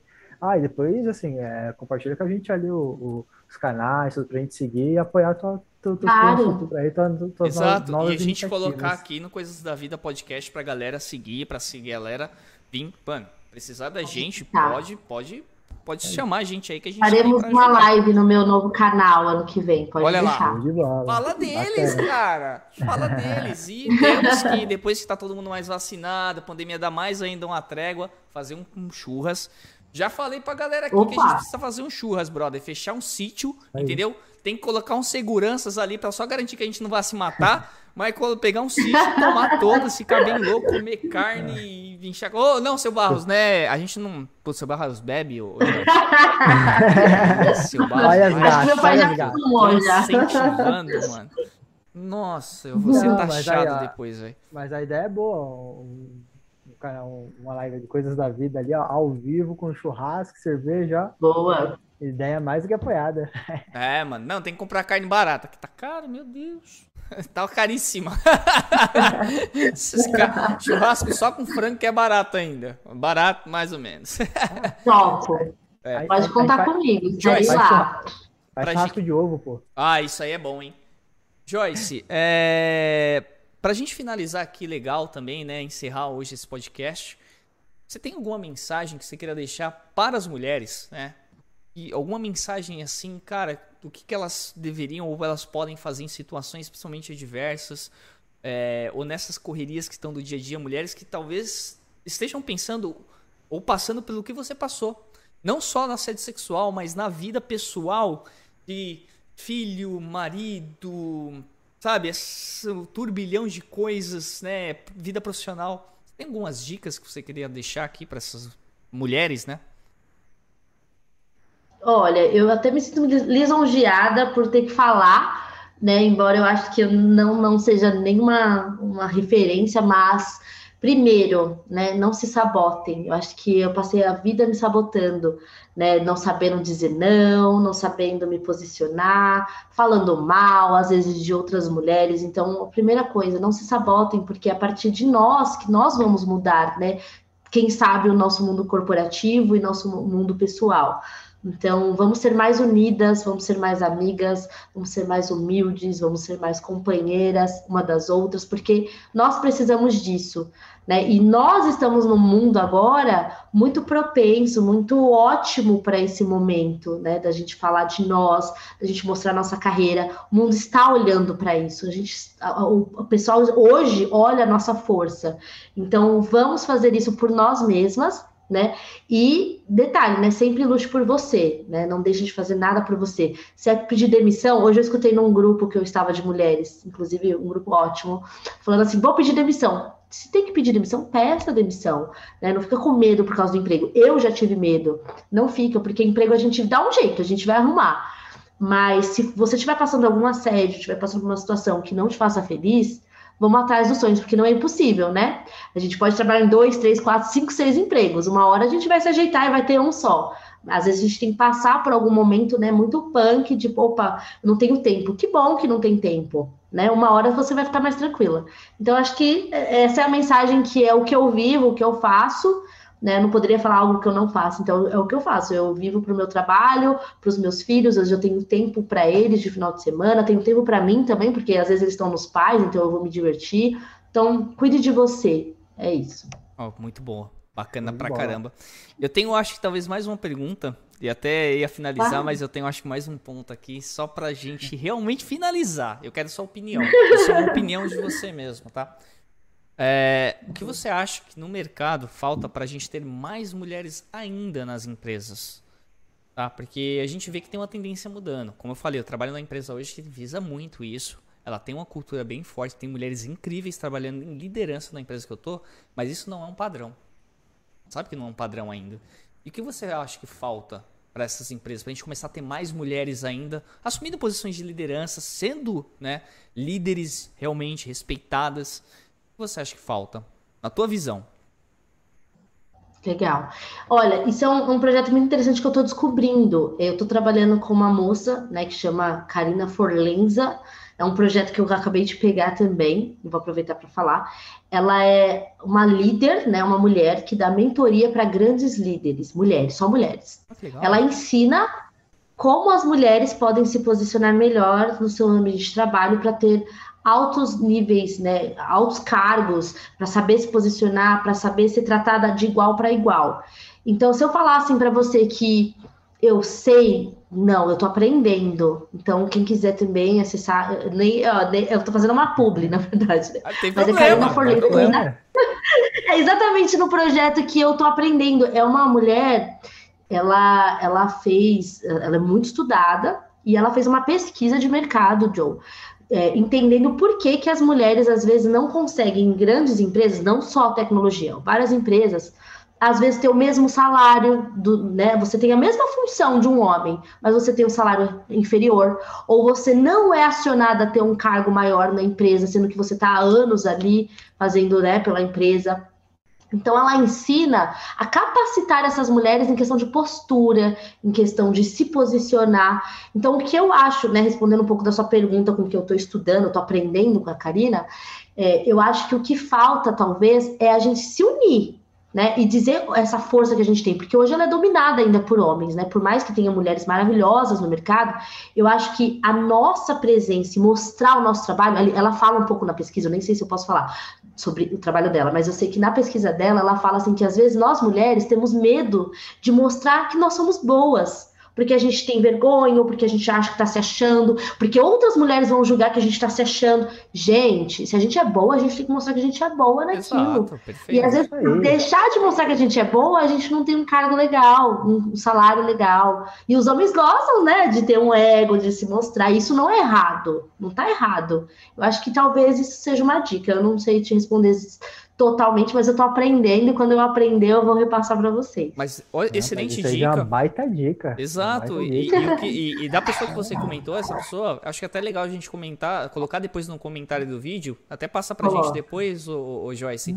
quem ah. é pra gente colocar os links para as pessoas acessarem, conhecer Let's o trabalho dessa, dessa mulher. Eu acho que é legal as mulheres conhecerem também o trabalho dela, né? Para se inspirarem, consultarem. É, Cara, eu acho que é sensacional.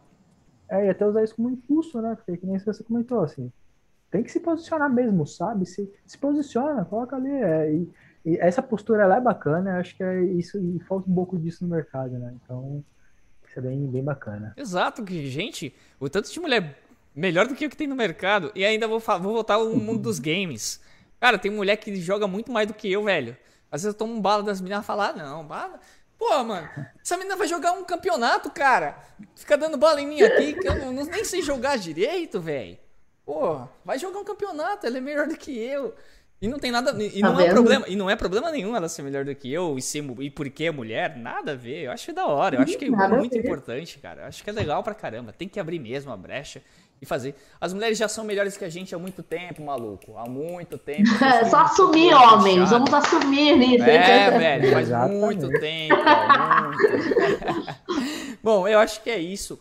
Galera, agradeço demais todo mundo que colou no podcast, apreciou tudo que a Joyce passou aqui pra gente, essa história maravilhosa dela, o conhecimento que ela passou, porque isso aqui também é uma aula, tá? De tudo que ela fez é uma aula sinceramente, inspiração para muitas mulheres que podem estar tá passando pelo novamente por o que ela passou, tá? Então, cara, obrigado novamente, Joyce, por ter aceitado participar do podcast. Muito obrigado por ter vindo aqui.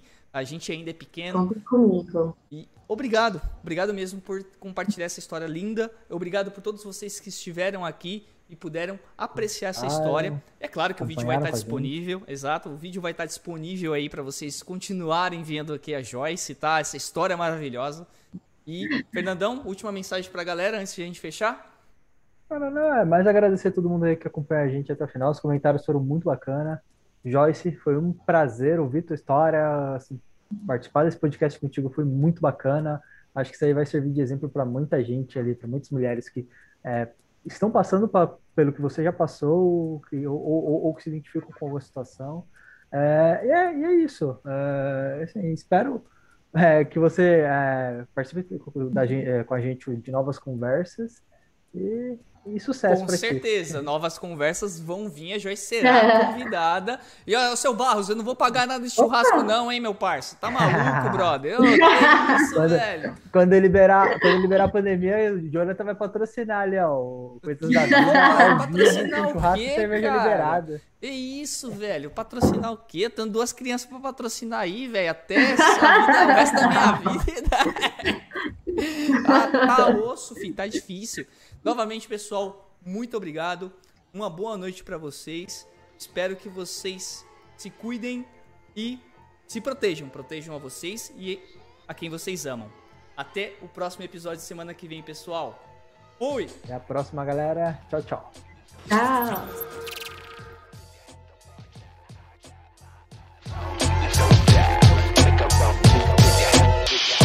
spinning my you said. Since I got my eyes on you, watch out.